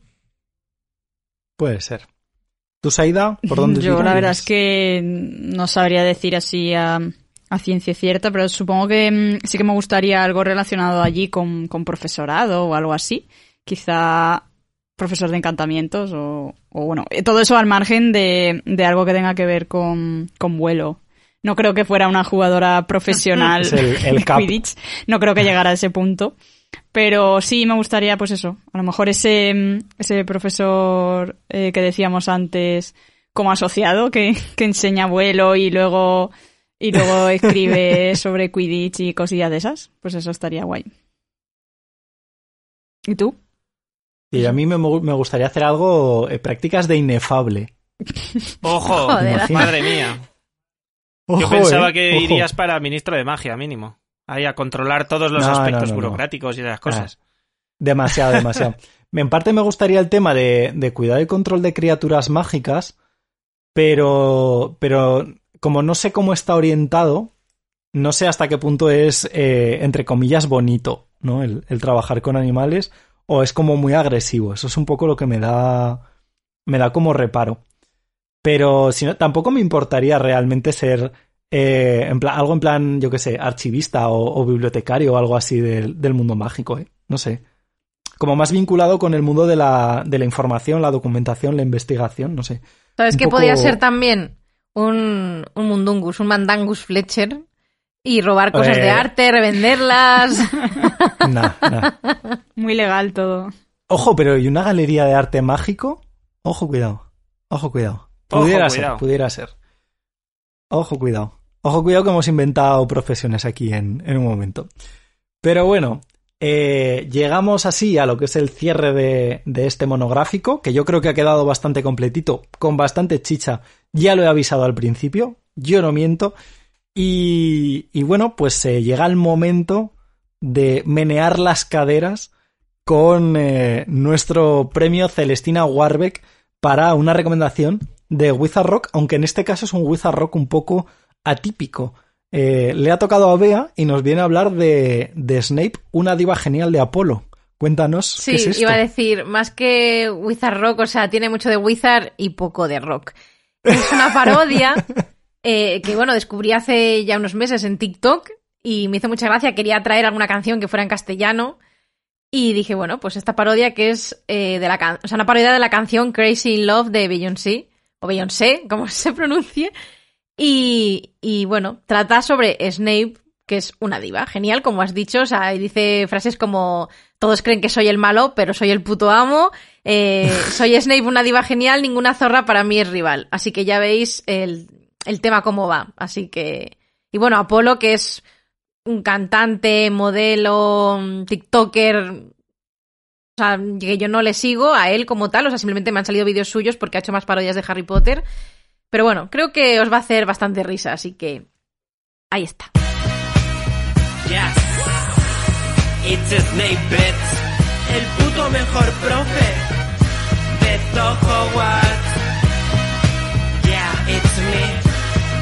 Vuelto zorras. CP, CP, CP, Severus, Snape, Snape, Snape, la teacher. CP, CP, CP, Severus, Snape, Snape, Snape, la teacher. Yes, Bits, la más diva. McGonagall aparta. Me conocen como el profe enfadado, no paso ni una voy de sobrado. De pociones era yo el profesor, si camino terminé siendo el director. Slytherin es mi puta casa, no te metas o abada quedabra. Todos creen que soy el malo, pero soy el puto amo. Soy Snape una diva genial, ninguna zorra para mí es rival. Soy Snape una diva genial, parezco cerda pero soy muy legal. Más te vale ponerte a estudiar, si no te meto libro por vía anal. El mejor mago de todos lo vestía o te mando la ubicación. El mejor mago de todos lo vestía o te mando la ubicación. Si soy el Snape, digno como un rey de los Potter, en verdad el que me pone más es James. Introvertido, serio y reservado. Soy Capricornio, tiene has fijado. El señor oscuro me quiere dominar. En las mazmorras me hace el bondad. Se creen que nuestro amor es todo real, pero yo le amo la albusa en mi puto crack. Todos me miran y me dicen la modelo. A mí me desean, les aparezco en sus sueños. Mi nombre serpiente, es por mi paquete. Y no te metas con el sin nariz, o tú de curso vas a repetir. A veces soy mala, tengo que admitir, pero muy diva, baby, muy diva, baby, sí.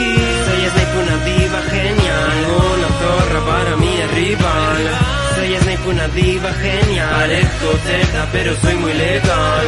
Más te vale ponerte a estudiar, no te meto libro por vía anal. El mejor mago de todos lo vestía o te mando la ubicación. Soy Snape, una diva genial, una zorra para mí es rival. Soy Snape, una diva genial, parezco cerda pero soy muy legal. Más te vale ponerte a estudiar, no te meto libro por vía anal. El mejor mago de todos lo vestía o te mando la ubicación. Y llegamos ahora sí a este cierre de programa y evidentemente nos falta entregar un premio, en este caso ni más ni menos que el premio Daisy Hukum, eh, con recomendación, pues bueno, de ya sabéis, cositas curiosas, cositas variadas, y en este caso pues me ha tocado a mí, a Pablo. Y bueno, pues yo vengo a recomendar algo, me Me ha tocado autopresento. a mí, a Pablo, como si no supiéramos quién está hablando. Parecía ¿Sabes? en, en plan cuando el Gilderoy, Parecía Gilderoy cuando se va a presentar. Soy yo. Mi- Pero bueno, eh, exacto, me ha tocado a mí. imagínate que digo, me ha tocado a mí la gente pensando, ostras, es Bea, ¿sabes? No lo sé. Podría ser. Pero bueno. Eh, y yo vengo a traer, de hecho, eh, no lo había pensado, pero es el premio Daisy Hukum y yo vengo a recomendar un cómic que se llama Hooky. Ojo, cuidado, ¿eh? Con, con el símil. Que en este caso es un cómic que ha salido muy recientemente, por lo menos aquí en España, de, de mano de Planeta. Eh, bueno, concretamente del sello de Martínez Roca, pero vamos, es, es Planeta. Que eh, lo ha llevado a cabo una autora catalana que se llama Miriam Bonastre Tour y que viene del mundo de, de Webtoons. De hecho, no es que ella venga del mundo de Webtoons, sino que eh, como tal el, el cómic viene de Webtoon porque fue un cómic que empezó en diciembre de 2019 y que acabó eh, en agosto de 2021. Entiendo que una vez que lo finalizó, creo que tenía como unos 200 y pico eh, episodios. Una vez que lo finalizó, entiendo que Planeta pues, se pondría en contacto con ella para eh, hacer como un recopilatorio y, poder publicarlo como un monográfico. Y bueno, me pasa lo mismo de siempre. Si venís del mundo webtoon y lo habéis leído, ya sabéis que hacen como una adaptación, porque al final webtoon es como un scroll vertical, por lo tanto, la distribución de viñetas es completamente distinta. Sí es cierto, ya os eh, adelanto, que yo hubiera agradecido un formato un poco más grande, porque a veces las viñetas se quedan un poco pequeñitas, pero eh, el rollo general me gusta bastante, tiene como una estética así eh, manguesca, vamos a decirlo de alguna forma pero me recuerda un poco al rollo eh, Mashel, muy entrecomillado. Creo que de Mashel, de hecho, no sé si hablaste tú, Bea, o, o lo traje yo al, al Creo que lo podcast, me hablé suena yo. en la temporada Lo hablé pasada. Sí, Ah, lo hablaste tú. a mí me suena No, es que ni- muchísimo. es que no me acuerdo, sé Yo que lo comentó recomendé- Yo alguien. tengo el primer tomo, pero yo Puede creo ser, que no he hablado ser. de ello. Lo recomendé yo hace bastante. Vale, no sé. Vale, vale. Que es que como sabía lo del, lo del tomo de Bea, digo, igual Yo- lo trajo yo también ella, tengo Cookie, que- que tal. aunque todavía no me lo he Entonces, leído. es un poco el rollo. que también...